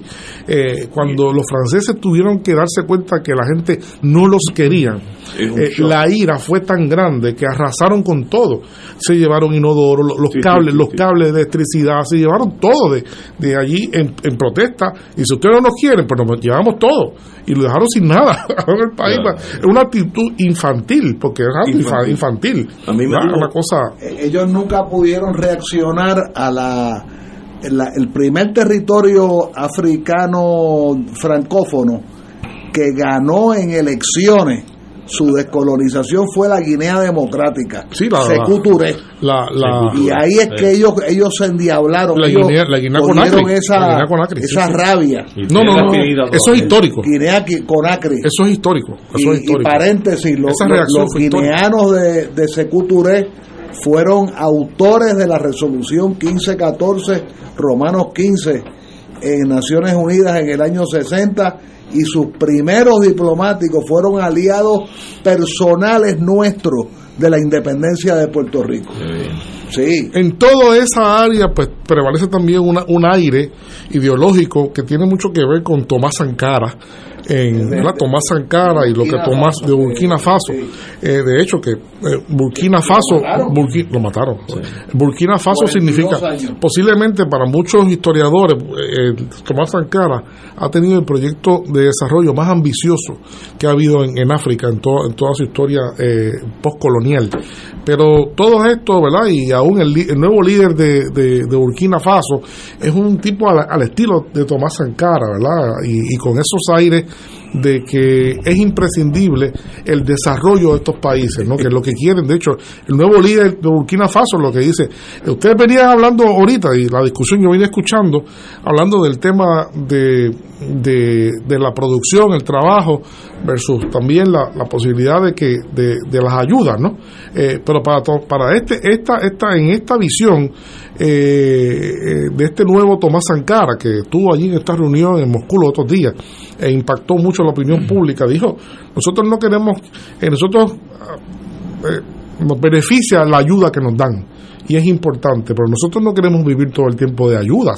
Nosotros queremos vivir de que nosotros podamos producir también nuestra propia alimentación y nuestra nuestra propia agricultura, son ¿verdad? líderes- líderes de Eh, eh, li- primera. no, líderes de primera, Primera, líderes de primera. primera, Nosotros líderes. le agradecemos mucho lo que hacen por nosotros, pero eso no ayuda a que salgamos de donde estamos. Nosotros queremos salir de aquí y convertirnos en un país igual que, que todos los países eh, de Europa que producen sus cosas y tienen un nivel y se autogestionan a un nivel Esa de vida responsable, ¿verdad? Y serio. Es- esa es la También fueron aliados nuestros. Sí. Antes se llamaban Benín Benín, y sí. cambiaron el nombre a Burkina Faso.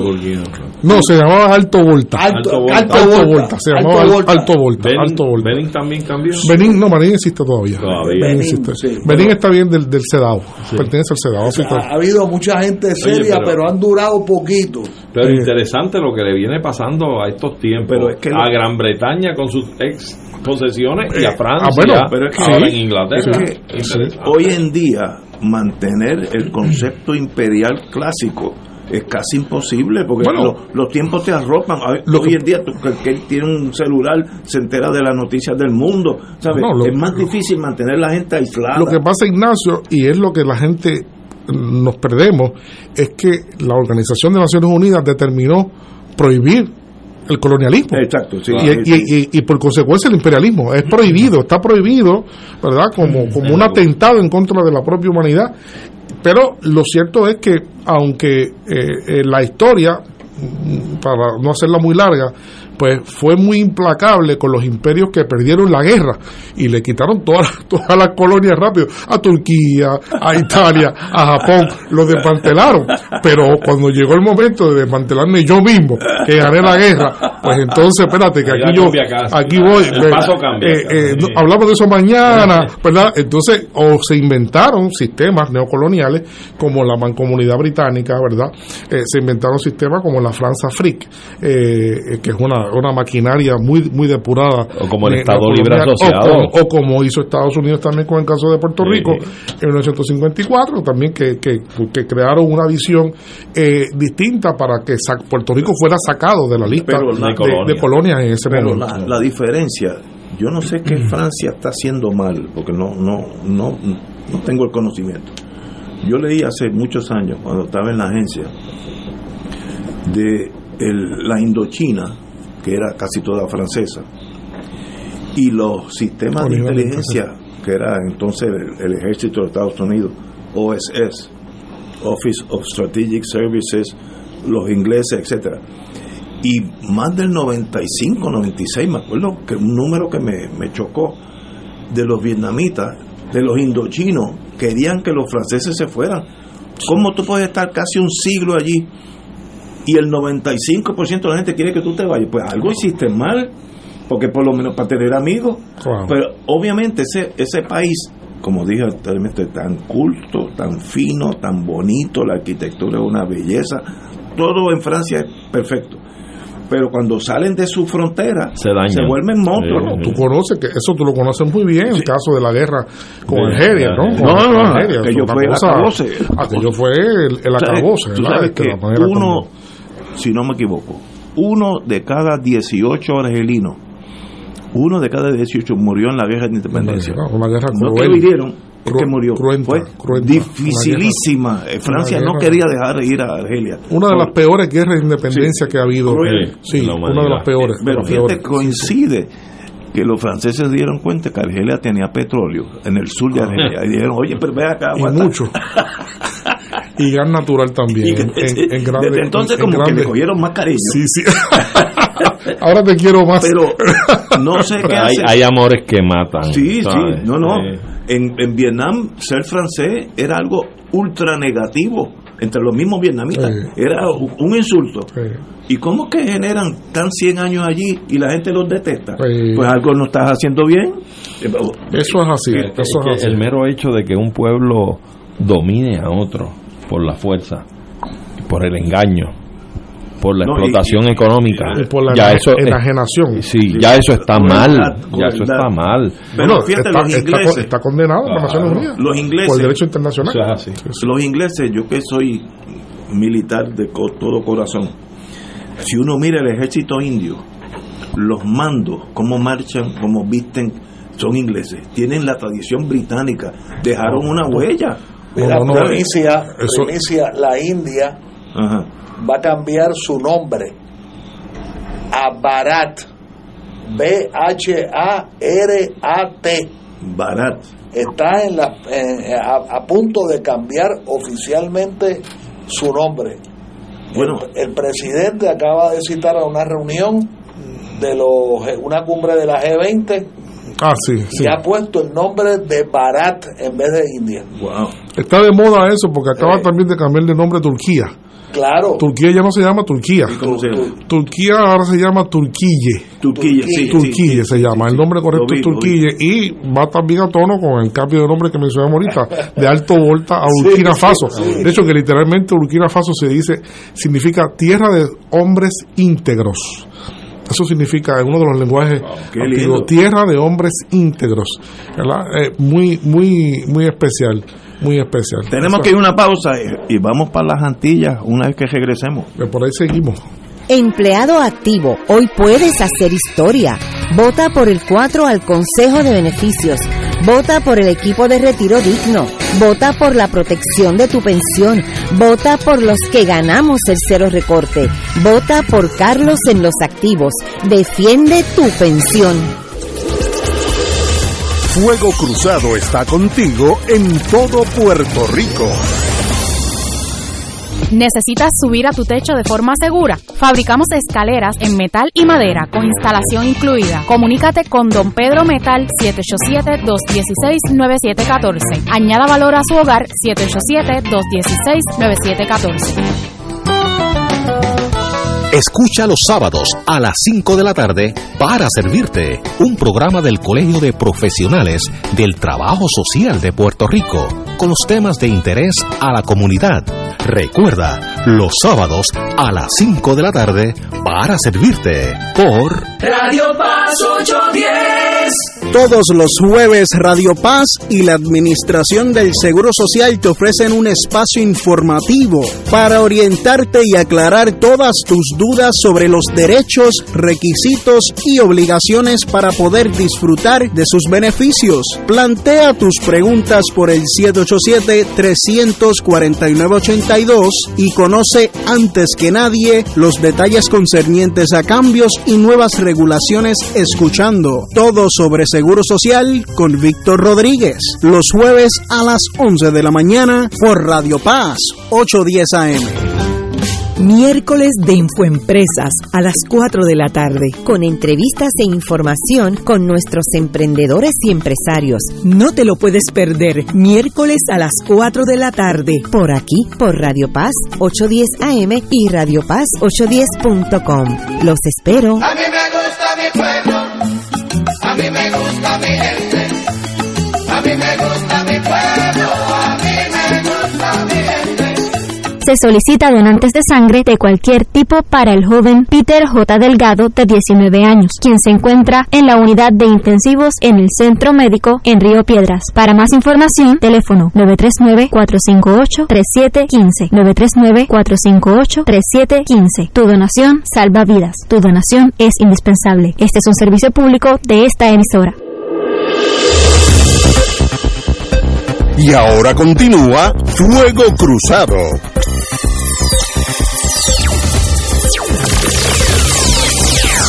Regresamos, amigas y amigas. Vamos para nuestras Antillas. El primer ministro de Antigua y Barbuda, dos islas, Antigua siendo la más grande, Gastón Brown, anuncia oficialmente que se inicia el proceso de separación de las islas de la mancomunidad británica, Commonwealth, para dar paso a la creación de una república. Hoy se está moviendo el mundo. Se está moviendo. Cada cual cogiendo por Sí. su lado. Y nosotros aquí todavía. Otro aliado nuestro, Vamos. otro aliado nuestro. Sí, hombre. Antigua. Vamos, vamos a tener que decir, como dijo aquella vez Galileo, es que se sigue moviendo, ¿verdad? sí, este, como hablábamos ahora en el caso de, de Francia, pues todos estos sistemas se van desmoronando y obviamente la desaparición física de la reina eh, Isabel, eh, más otras circunstancias y procesos eh, en esa dirección, pues han ido resquebrajando eh, realmente el- la mancomunidad británica que una de sus mayores características es que la mayor parte, no todos, pero la mayor parte de sus miembros delegan en una anomalía política, delegan eh, la jefatura del Estado en la reina. ¿verdad? Es una anomalía porque para que un Estado pueda ser Estado plenamente soberano, pues técnicamente tiene que tener un jefe de Estado Claro. que sea oriundo de la propia entidad política. Nacional. Entonces, eh, en este caso, ya ha habido el movimiento de Barbados, que ha sido muy exitoso porque Barbados Excelente. ha negociado tremendos acuerdos de libre comercio con China, eh, que no lo podía hacer bajo estando bajo la presidencia Y Jamaica. eh, eh, eh, y Jamaica ha iniciado también el proceso. Cuando- cuando San yo- Vicente de Granadilla también. Cuando yo estuve con ¿verdad? Pueblo, tuvimos una reunión en Barbados y me impresionó lo adelantado que está esa isla. Eh, que es un una país muy, adelantado. Entonces, es un, una cuarta parte de Puerto Rico. Y tienen una inteligencia. De primera clase. Tienen una inteligencia Para que tenga, fabulosa. pues, para que hace cinco años. Sí, por ahí. Eh, Pero me sorprendió. eh, hay edificios que ni en Atorrey. Ese, y sigue ahora ahora sigue el proyecto el proyecto de consolidar el bienestar a través de acuerdos comerciales internacionales y han establecido un sendo acuerdo de, de eh, comercio internacional con China. han, han tenido buenos gobiernos. muy buenos gobiernos Eso- eso es la cosa. ahora tienen una pareja tienen una pareja muy bueno tienen una excelente inteligencia no ahora Ese- tienen ese dos mujeres una primera ministro y, y, y, eh, mía y la presidenta que es mía se me escapa ahora el, el apellido pero eh, son son verdaderamente estadistas no lo que llaman estadistas no en el sentido estadista de, No, no, hombres del de partido, Estado, hombres de Hombre- Estado. hombres de estado No, ¿verdad? son eh, mujeres de estado en este Mujeres caso. de Estado. son mujeres de estado de alto vuelo eh, de una capacidad ¿verdad? increíble de, y Antigua de está buscando ese mismo derrotero. y Antigua, ah, por, su, por voz de su presidente, por voz de su presidente, ciertamente, estas son cosas que son contagiosas. eh, y ha sido contagioso, como pasaba, en, eh, como hemos dicho, en, en, en África. Eh, ahora, pues, el, el primer ministro de Antigua y Barbuda acaba de anunciar su intención de que se establezca un, por ley un referendo a la población para preguntarle que si quieren o no la república. Que lo va a ¿no? ganar. Eh, Que lo va a que lo van a ganar con Oh, toda probabilidad, lo van a ganar con toda probabilidad, como seguramente va a pasar también pronto en, en Jamaica. Así que veremos cómo continúa el proceso y es una cosa que se, que se pronosticó por mucha gente, de desmoronamiento de los remanentes del sistema eh, neocolonial, en este caso británico. Así que, que, que veremos a ver lo que sucede finalmente en, en, en, en esta, en este país, ¿verdad? Eh, y cuán rápido se va a lograr realmente establecer este referendo para conocer el parecer de la mayoría de la población al respecto. Eh, El Commonwealth británico es como una mancomunidad, no, no, no, yo no tengo claro qué diferencia hay si te haces república, que lo van a hacer, o si te quedas Commonwealth, qué diferencia comercial tiene, no, no. Bueno, en este caso estaban frenados todos los acuerdos con China y con Ah. algunos otros acuerdos, porque Veo, veo, quien veo. firma, quien firma, la quien firma o- realmente o los acuerdos eh, de libre comercio es el jefe de Estado. Y al no tener jefe de Estado, solamente tener un primer ministro, pues tenía que tener la aprobación del Reino Unido Ah, no, que- eh, expresamente sobre entiendo. proyectos que, nada más que yo- vetaron. yo sí, cojo el monte. que vetaron. Ellos ahora es, es como dijo como dijo Gastón Brown, es realmente la consecuencia lógica del proceso de autodeterminación, ¿verdad? De autodeterminación del país. Este es un país que apenas se hizo independiente eh, inicialmente en 1981, fue los otros días, ¿no? Básicamente uno de los últimos, uno de los últimos países realmente en lograr una independencia, como ya dije, eh, eh, anómala, ¿verdad? Anómala porque todavía tenía una parte de que no había ejercido totalmente su autodeterminación con respecto a la jefatura de Estado, a la jefatura de Estado, que era lo que eh, eh, restringía. Así que vamos a ver, y, esto parece que seguirá. De hecho, está anunciado, uno de los más importantes, que, que lo hablamos tímidamente en un momento dado hace, hace tiempo, pero también lo prometió y se comprometió el Partido Laborista Australiano. Australiano, Australia, que es una de las piezas grandes de la corona británica, que también tiene la jefatura, la jefatura del, esta- del Estado en Australia es el rey, ¿no? Es Carlos III, ¿no? y, y el sí, y el partido y el partido laborista prometió ahora en su incumbencia hacer un referendo para separarse también de la mancomunidad Imagínate con ese británica. rey tan inteligente que es, el rey Carlos. El rey, el rey. El tipo impresiona. No, no, pero- Cuando tú lo escuchas, Bueno, impresiona. estuvo 70 años preparándose, ¿verdad? Era una persona muy bien preparada. Hombre, no es que él, él es tímido, hombre. Sí, sí, él es tímido, él es tímido. Bien preparado para la encomienda. Con el pasar de los tiempos, esos imperios son cosas medievales eh, que ya no tienen razón de ser. El, imperial- cual, el imperialismo, el imperialismo colonialista, Clásico. no hay duda, de, y de hecho estamos viviendo unos decenios eh, de expuesto por la propia de descolonización por las Naciones Unidas, yo creo que tiene, tiene su tiempo contado. tiene su tiempo contado.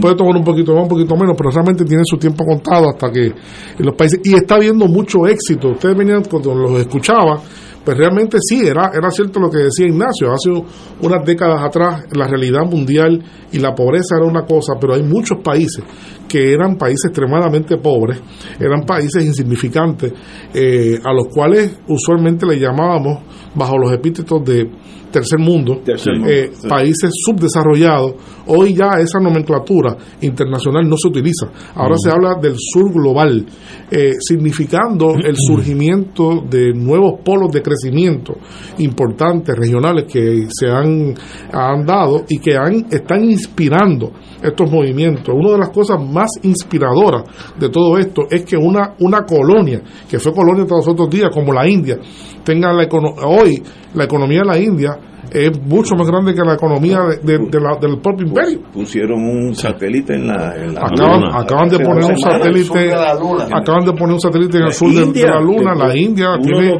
y posiblemente se convierta en el nuevo fenómeno económico mundial, más que más que China incluso. Así que la India promete ser un magneto de inversiones y de crecimiento económico con una población de profesionales y especialistas, ¿verdad? Verdaderamente portentosa, solo tiene un gran reto, solo tiene un gran reto, es el reto de la pobreza, ¿no? de distribuir esa riqueza que se genere entre más personas, como lo ha hecho China, o como lo ha hecho Brasil, como miembro del BRICS. Aquí todavía, todavía eso luce un poco atrasado en el caso de la Y que me imagino, y no lo sé, tal vez tú conozcas más, que debe ser mucho más desafiante ante la realidad que ellos tienen en términos sociales con el asunto este de las castas.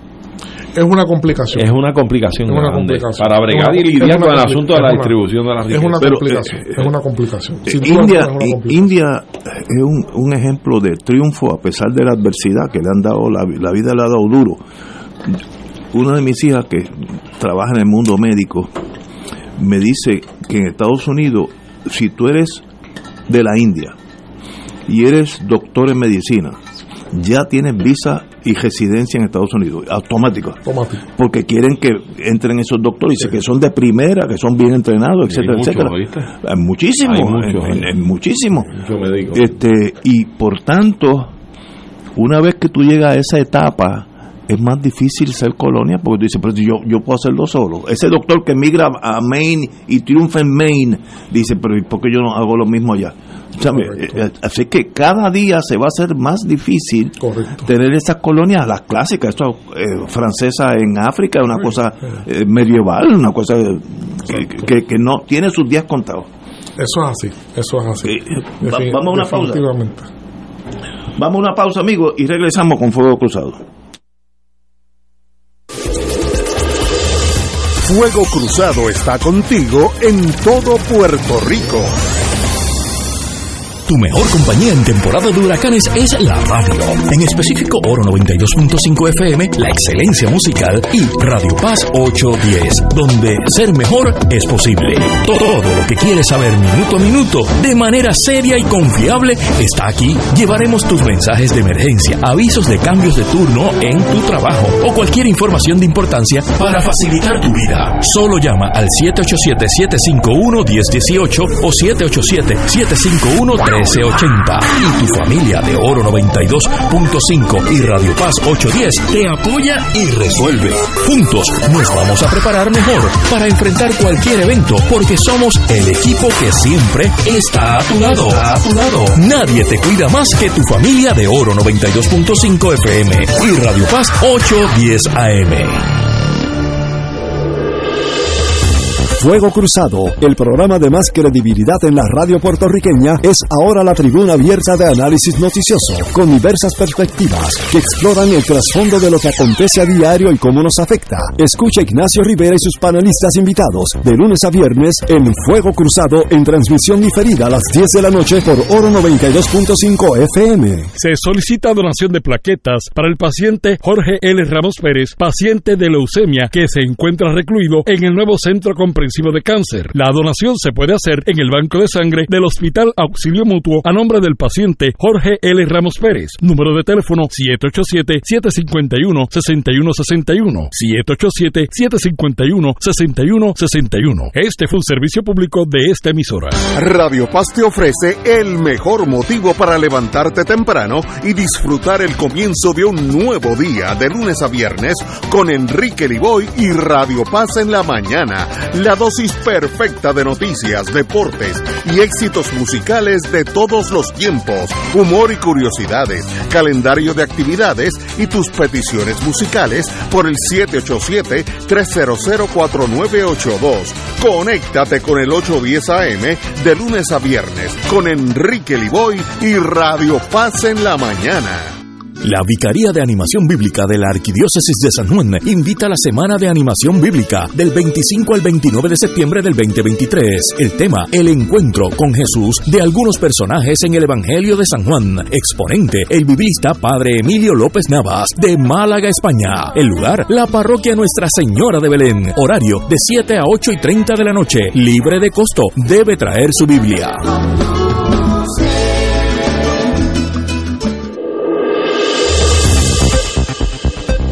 Y ahora continúa Fuego Cruzado.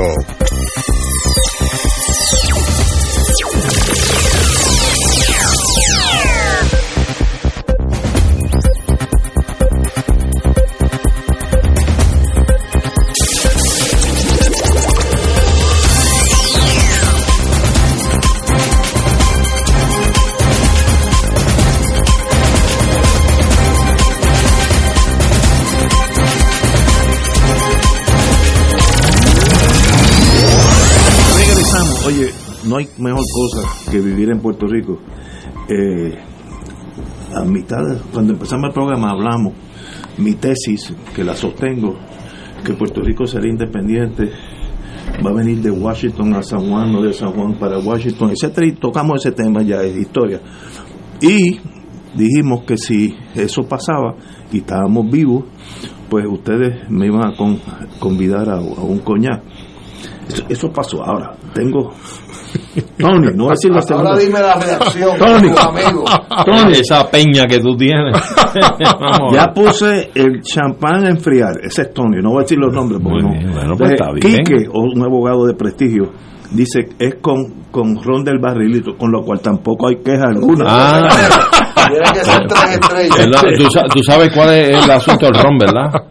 Que está, está acantonado allí en la licorería con una insignia de que se habrá de abrir cuando Puerto Rico proclame su independencia. ¿Cuál? ¿El tres estrellas? El Barrilito. barrilito, era independentista. Sí. que el- No, pero, no, ellos vendieron ya. ya No, no, pero ahí está el barril con Ah, el bueno, ron, no, con esa, con esa encomienda. Ah, pues, parte Ah, no, de eso no mí. sabía, no sabía. Eso. escúchalo. Ahí está, ahí está, ahí está. Por licor, por licor no sé qué, Pero que hay. cuando, cuando uno vive en un país donde todos somos hermanos, aunque diferimos de la... Es placentero vivir aquí. Sí. Es- es- aquí no hay guerra como la, la guerra civil que hubo en Guatemala en los años se- 60, 70. Murió más gente que en Vietnam. Pues, Una no. cosa incomprensible. Pueden haber diferencias, Sí, pero hay pero respeto. aquí no, aquí- pero mira, ahí vas por tres. No me borre los otros que sí, hay una lista enorme ahí. Dime, Pero mira, pero eso que tú dices, pero fíjate, a propósito por uno de los temas eh, que me gustaría introducir, que es el tema, el tema de eh, hallaron culpables a siete Sí, militares sí, lo tengo aquí. en, en Santiago, Santiago. un tribunal Sí. en Chile, por el asesinato De del Jara. cantante Víctor La- Víctor Jara, que, yo conocí que- personalmente. que fue un, un, eh, un exponente gigante de la música Trovador eh, de, de- de la trova, eh, ¿verdad? de los 60 y los Y fue 70. torturado, fue una cosa espantosa. Fue una cosa espantosa, Sí, torturado, su cuerpo lo espantosa. tiraron, su cuerpo Le lo tiraron lo- a la las calle, manos. sí, Se las sí. cortaron. Y para las joyas digitales, eso es típico. Fue una cosa, fue una cosa increíble, uno de los asesinatos, eh, si bien todos fueron terribles, pero ese el de Víctor Jara ha sido un asesinato muy simbólico de lo que fue la represión de la dictadura pinochetista, eh, que precisamente, precisamente el día 11 eh, se conmemora eh, los 50 años del golpe de Estado contra, contra Eh, eh, Salvador Salvador, Allende. Allende, ¿verdad? Y posteriormente lo, lo que ocurrió. Pero eh, yo creo que no es casual, me, resulta difícil creer eh, que haya sido simplemente casual que tan próximo a esta conmemoración que ha dado tanto que hablar en Chile y fuera de Chile también, toda América Latina, pues se haya finalmente dictado sentencia en, en contra de estos siete militares que van desde soldados rasos hasta soldados de alto nivel que participaron en distintos niveles eh, en cubrimiento, ¿verdad? O en ejecución del asesinato del el famoso cantante eh, Víctor Jara. Víctor Jara fue transportado a aquel, a aquel mítico estadio. De hecho, hoy, hoy tiene su nombre, se llama Estadio Víctor Jara, pero se llamaba Estadio Chile. Donde Estadio detuvieron Chile, a- donde detuvieron más de de, más de 5 mil más de cinco mil eh, personas estuvieron allí algunas murieron simplemente aplastadas porque era una cosa de hacinamiento. Y, y Víctor Jara nunca salió de allí salió de allí y ya muerto. Eh, así que ahora se cumple se, se hace justicia. Finalmente uno de los guardias se suicidó ya ante la inminencia del, del veredicto eh, pero pues este eh, luce totalmente interesante es bien llamativo eh, también hablamos hace un rato de Indochina y una de las canciones más famosas verdad del cancionero de Víctor Jara en esa época según he podido leer era un manifiesto que se llama este el, el derecho de vivir en paz Claro. el derecho de vivir, la famosa canción Derecho de vivir en paz, que tiene más relevancia que nunca hoy día, ¿no? que la paz mundial eh, está amenazada ¿no? por unos nubarrones bastante fuertes. ¿no? Así que es bien significativo. La semana que viene seguramente deberemos hablar un poco de, de, tanto de lo que fue ese acontecimiento del golpe de Estado, ¿verdad? En, Sí, en oye, Chile. sí. Y se va a hablar en toda, en toda América Latina sobre eso. Hay actos bien importantes, van a, van a participar jefes de Estado.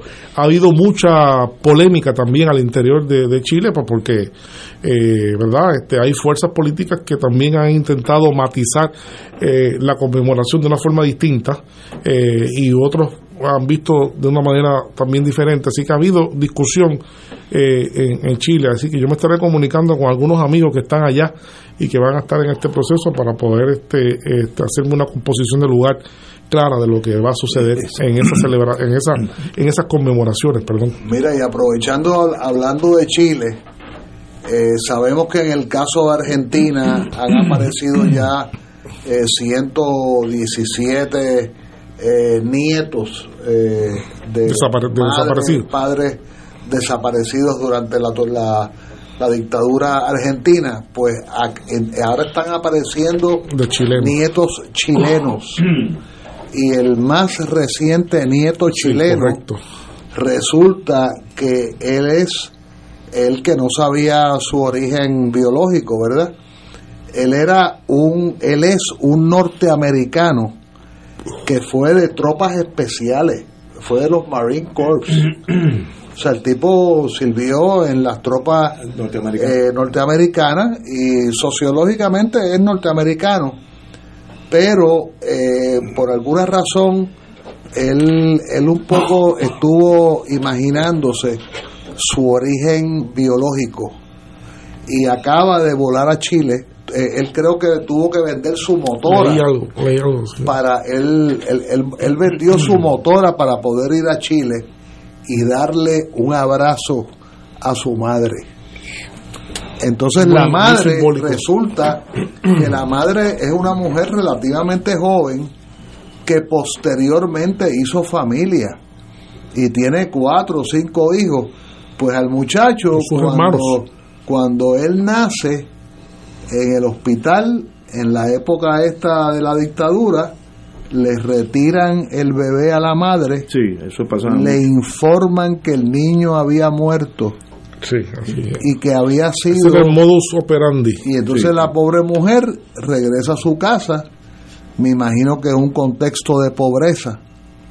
Este y ese es el más reciente encontrado este los que quieran está en yo, yo lo leí en Cuba Debate hace como cuatro días este es una historia que definitivamente tanto con los nietos de la Plaza de Mayo en Argentina como estos nuevos muchachos chilenos, se me escapa el nombre, creo que se llama Somos Nosotros o algo así. Ah, sí, yo lo leí, Este, algo así, sí, yo lo leí. Obviamente uno tiene que vertir sus lágrimas, ¿verdad? Sí. Porque este, pues una justicia un poco tardía.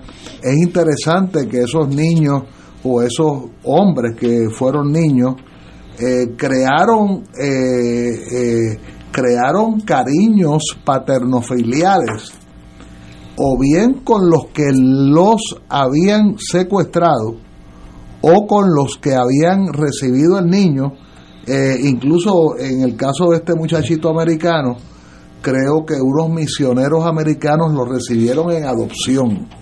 O sea que recibido de la manera más, más diversa posible.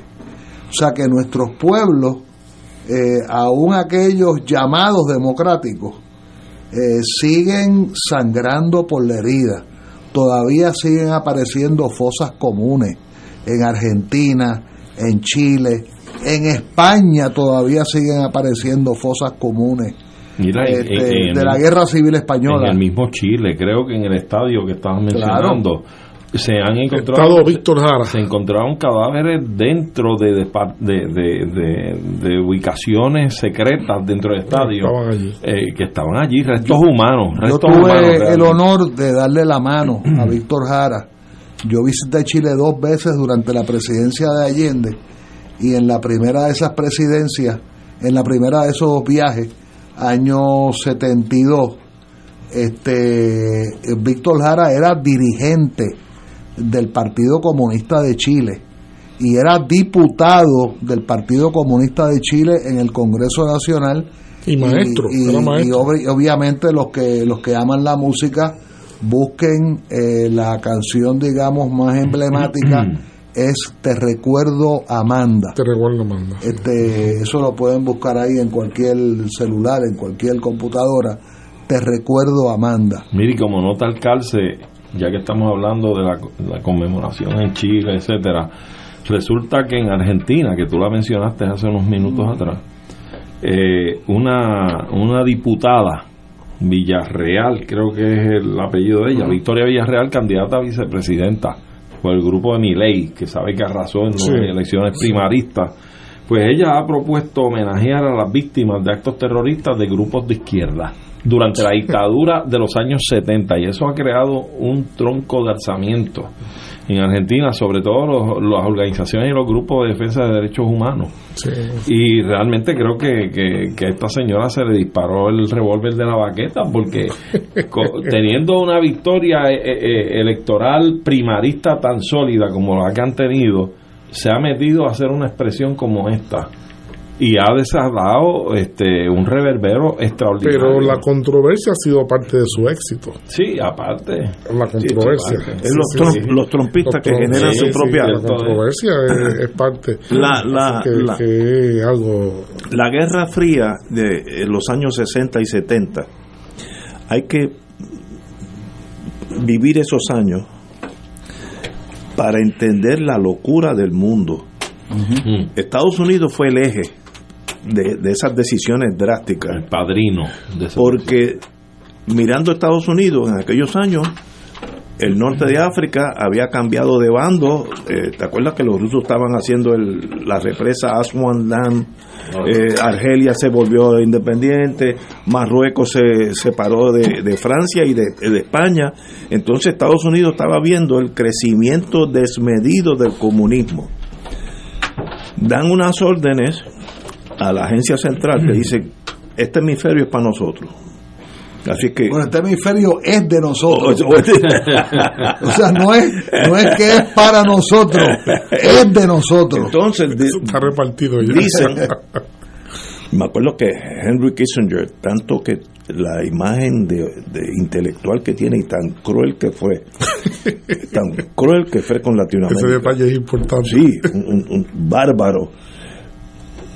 Y entonces a los servicios secretos, el SIM de Argentina, Servicio de Inteligencia Militar, la DINA de Chile, eh, hay como el- se llama el de Brasil, te digo ahorita, tenía un nombre jocoso, tipo brasilero, le dicen, ustedes tienen carta blanca, tienen el poder absoluto de Estados Unidos detrás de ustedes. Lo único que no puede pasar es que gane la izquierda, porque no me acuerdo que Kissinger dijo en la, en la televisión que era blanco y negro que nosotros los norteamericanos no podemos permitir que un país se vuelva loco y elija un presidente comunista, que era Allende, que lo eligieron.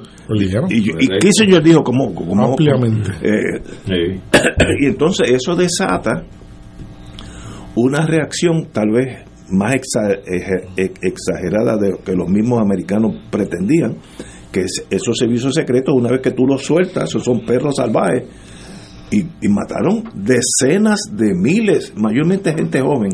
Eh, Bueno, lo- los estimados eh, se cifran en más de 3.000 muertos o desaparecidos. Sí, por ahí. De la dictadura. Crímenes de lesa humanidad. pero de, de- no y no porque en combate pues uno mata pero hay ciertas reglas del juego esto era con crueldad No, esto era frío. abuso una cosa Abusivo. espantosa espantosa bueno Tipo Tortura, mafia, tipo tortura, mafia. tortura. no la mafia nunca ha sido tan cruel Ah, por ejemplo cógete una persona la amarras a una cama estoy hablando eso pasó en Buenos Aires que la casa que esa de, de naval de mecánica está downtown Buenos Aires y allí torturaron gente la escuela naval, la la escuela, escuela naval. sí algo así de mecánica algo así con acetileno y te cortas pues un dedo del pie.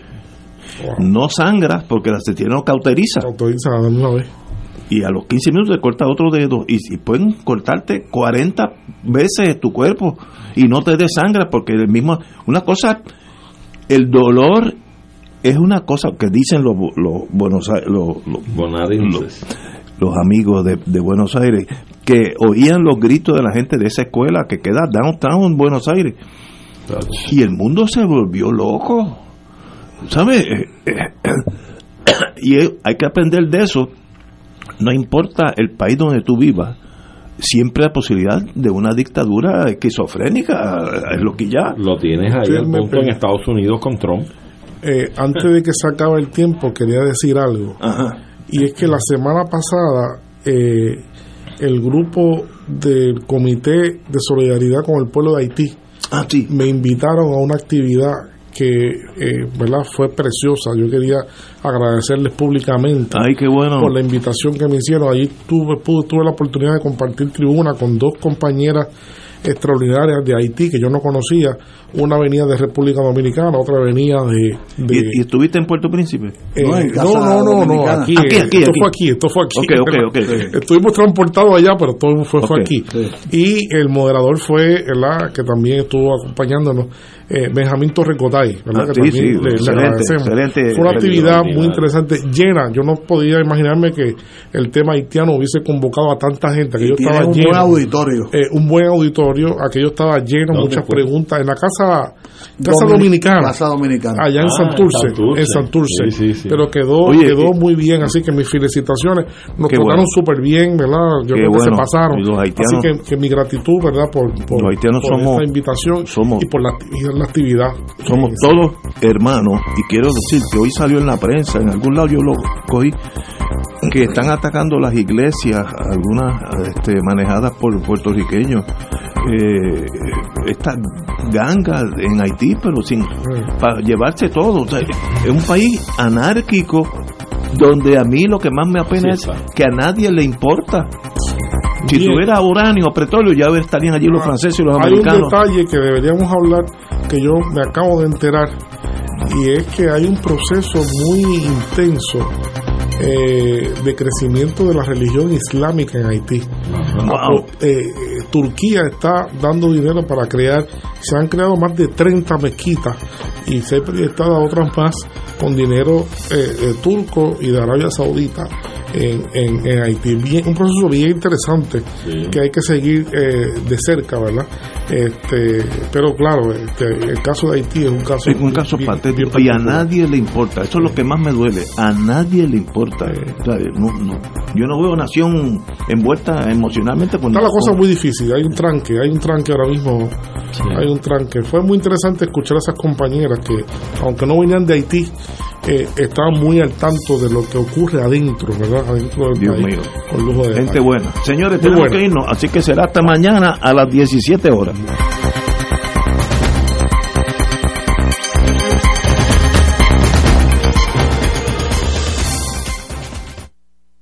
Emisora y sus anunciantes no se solidarizan necesariamente con las expresiones vertidas en el programa que acaban de escuchar.